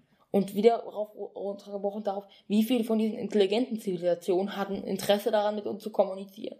Sag mal, das kenne ich schon. Nein, das hatten wir noch nicht gemacht in der spektrographischen Minute. Sicher? Ja. Aber hast du es mir so mal Das erzählt? kann sein. Ich, ähm, siehst du, ich, jetzt war ich nämlich ganz verwirrt. Ähm, Ob wir, und dann haben wir uns da so drüber unterhalten wahrscheinlich. Das kann sein. Und das Ergebnis sind 10.000 intelligente Zivilisationen in der Milchstraße. Schon ordentlich. Ja Das bedeutet, die nächste intelligente Zivilisation will leben in circa 2000 Lichtjahren Entfernung. okay. Und das ist auch eine, eine sehr gute Antwort darauf, wieso wir noch keine Nachricht erhalten haben. Hm. Wir senden seit 50 Jahren Nachrichten ins All. Das Okay. Licht braucht aber, bis es diese, diese nächste Zivilisation erreicht hat, Hm. 2000 Jahre. Okay. Und 2000 Jahre zurück, deren Antwort. Also das ist eine sehr befriedigende Antwort darauf, wieso wir uns nach 50 Jahren noch nicht aufregen dürfen, dass wir noch Hm. nichts gekriegt haben. Weil nach 50 Jahren haben, äh, haben unsere Nachrichten gerade mal unsere stellare Nachbarschaft erreicht. Okay. Das war's. Ja. Eine wunderschöne spektrographische Minute mit der Dreckgleichung. Wir schließen den Podcast mit unterschiedlichen Meinungen. War ja oft bis jetzt so. War oft so, aber es war, glaube ich, noch nie so drastisch unterschiedlich, dass wir uns auch schon bei der Definition uneinig sind.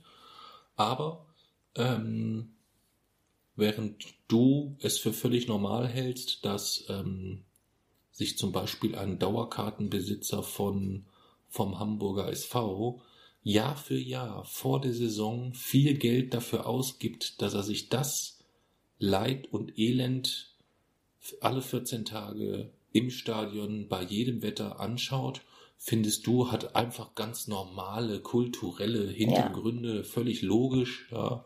Ähm, glaube ich halt schon, dass es ähm, dort auch etwas mehr gibt und würde das vielleicht so oder das bei den bei den Fans diese Leidenschaft, das was ich auch oft ganz ganz oft schon gesehen habe, wenn wir beide im Stadion sind und man ganz entspannt, wenn wir nicht Fortuna Düsseldorf gucken, ganz entspannt den Leuten zuschauen kann, wie sie Fußball konsumieren, da bin ich mega überzeugt davon, da hätte ich kiloweise Fußballseele direkt einsammeln können. Und das ist, ähm, da bin ich halt fest von Wir werden uns wohl diesmal nicht angleichen können. Ja, da sind wir wohl mal unterschiedlicher Meinung. Ja, wobei du jetzt extra, es gibt ja jetzt so ein, du hast jetzt ein separates Interview für den History Channel beantwortet. Das kann man auf der ähm, auf der Homepage des History Channels kann man das dann nachlesen. Das steht eigentlich auch nochmal, habe ich hier schon fast zitiert.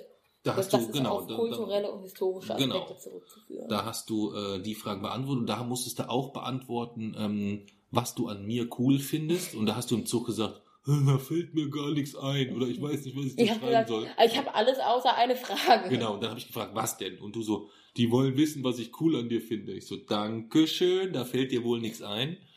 Und dann ähm, kamen wir aber auf, dass wir eigentlich ähm, wir hohe Schnittmengen bei unseren Meinungen haben. Diesmal nicht. Ja, und diesmal geht das leider auseinander.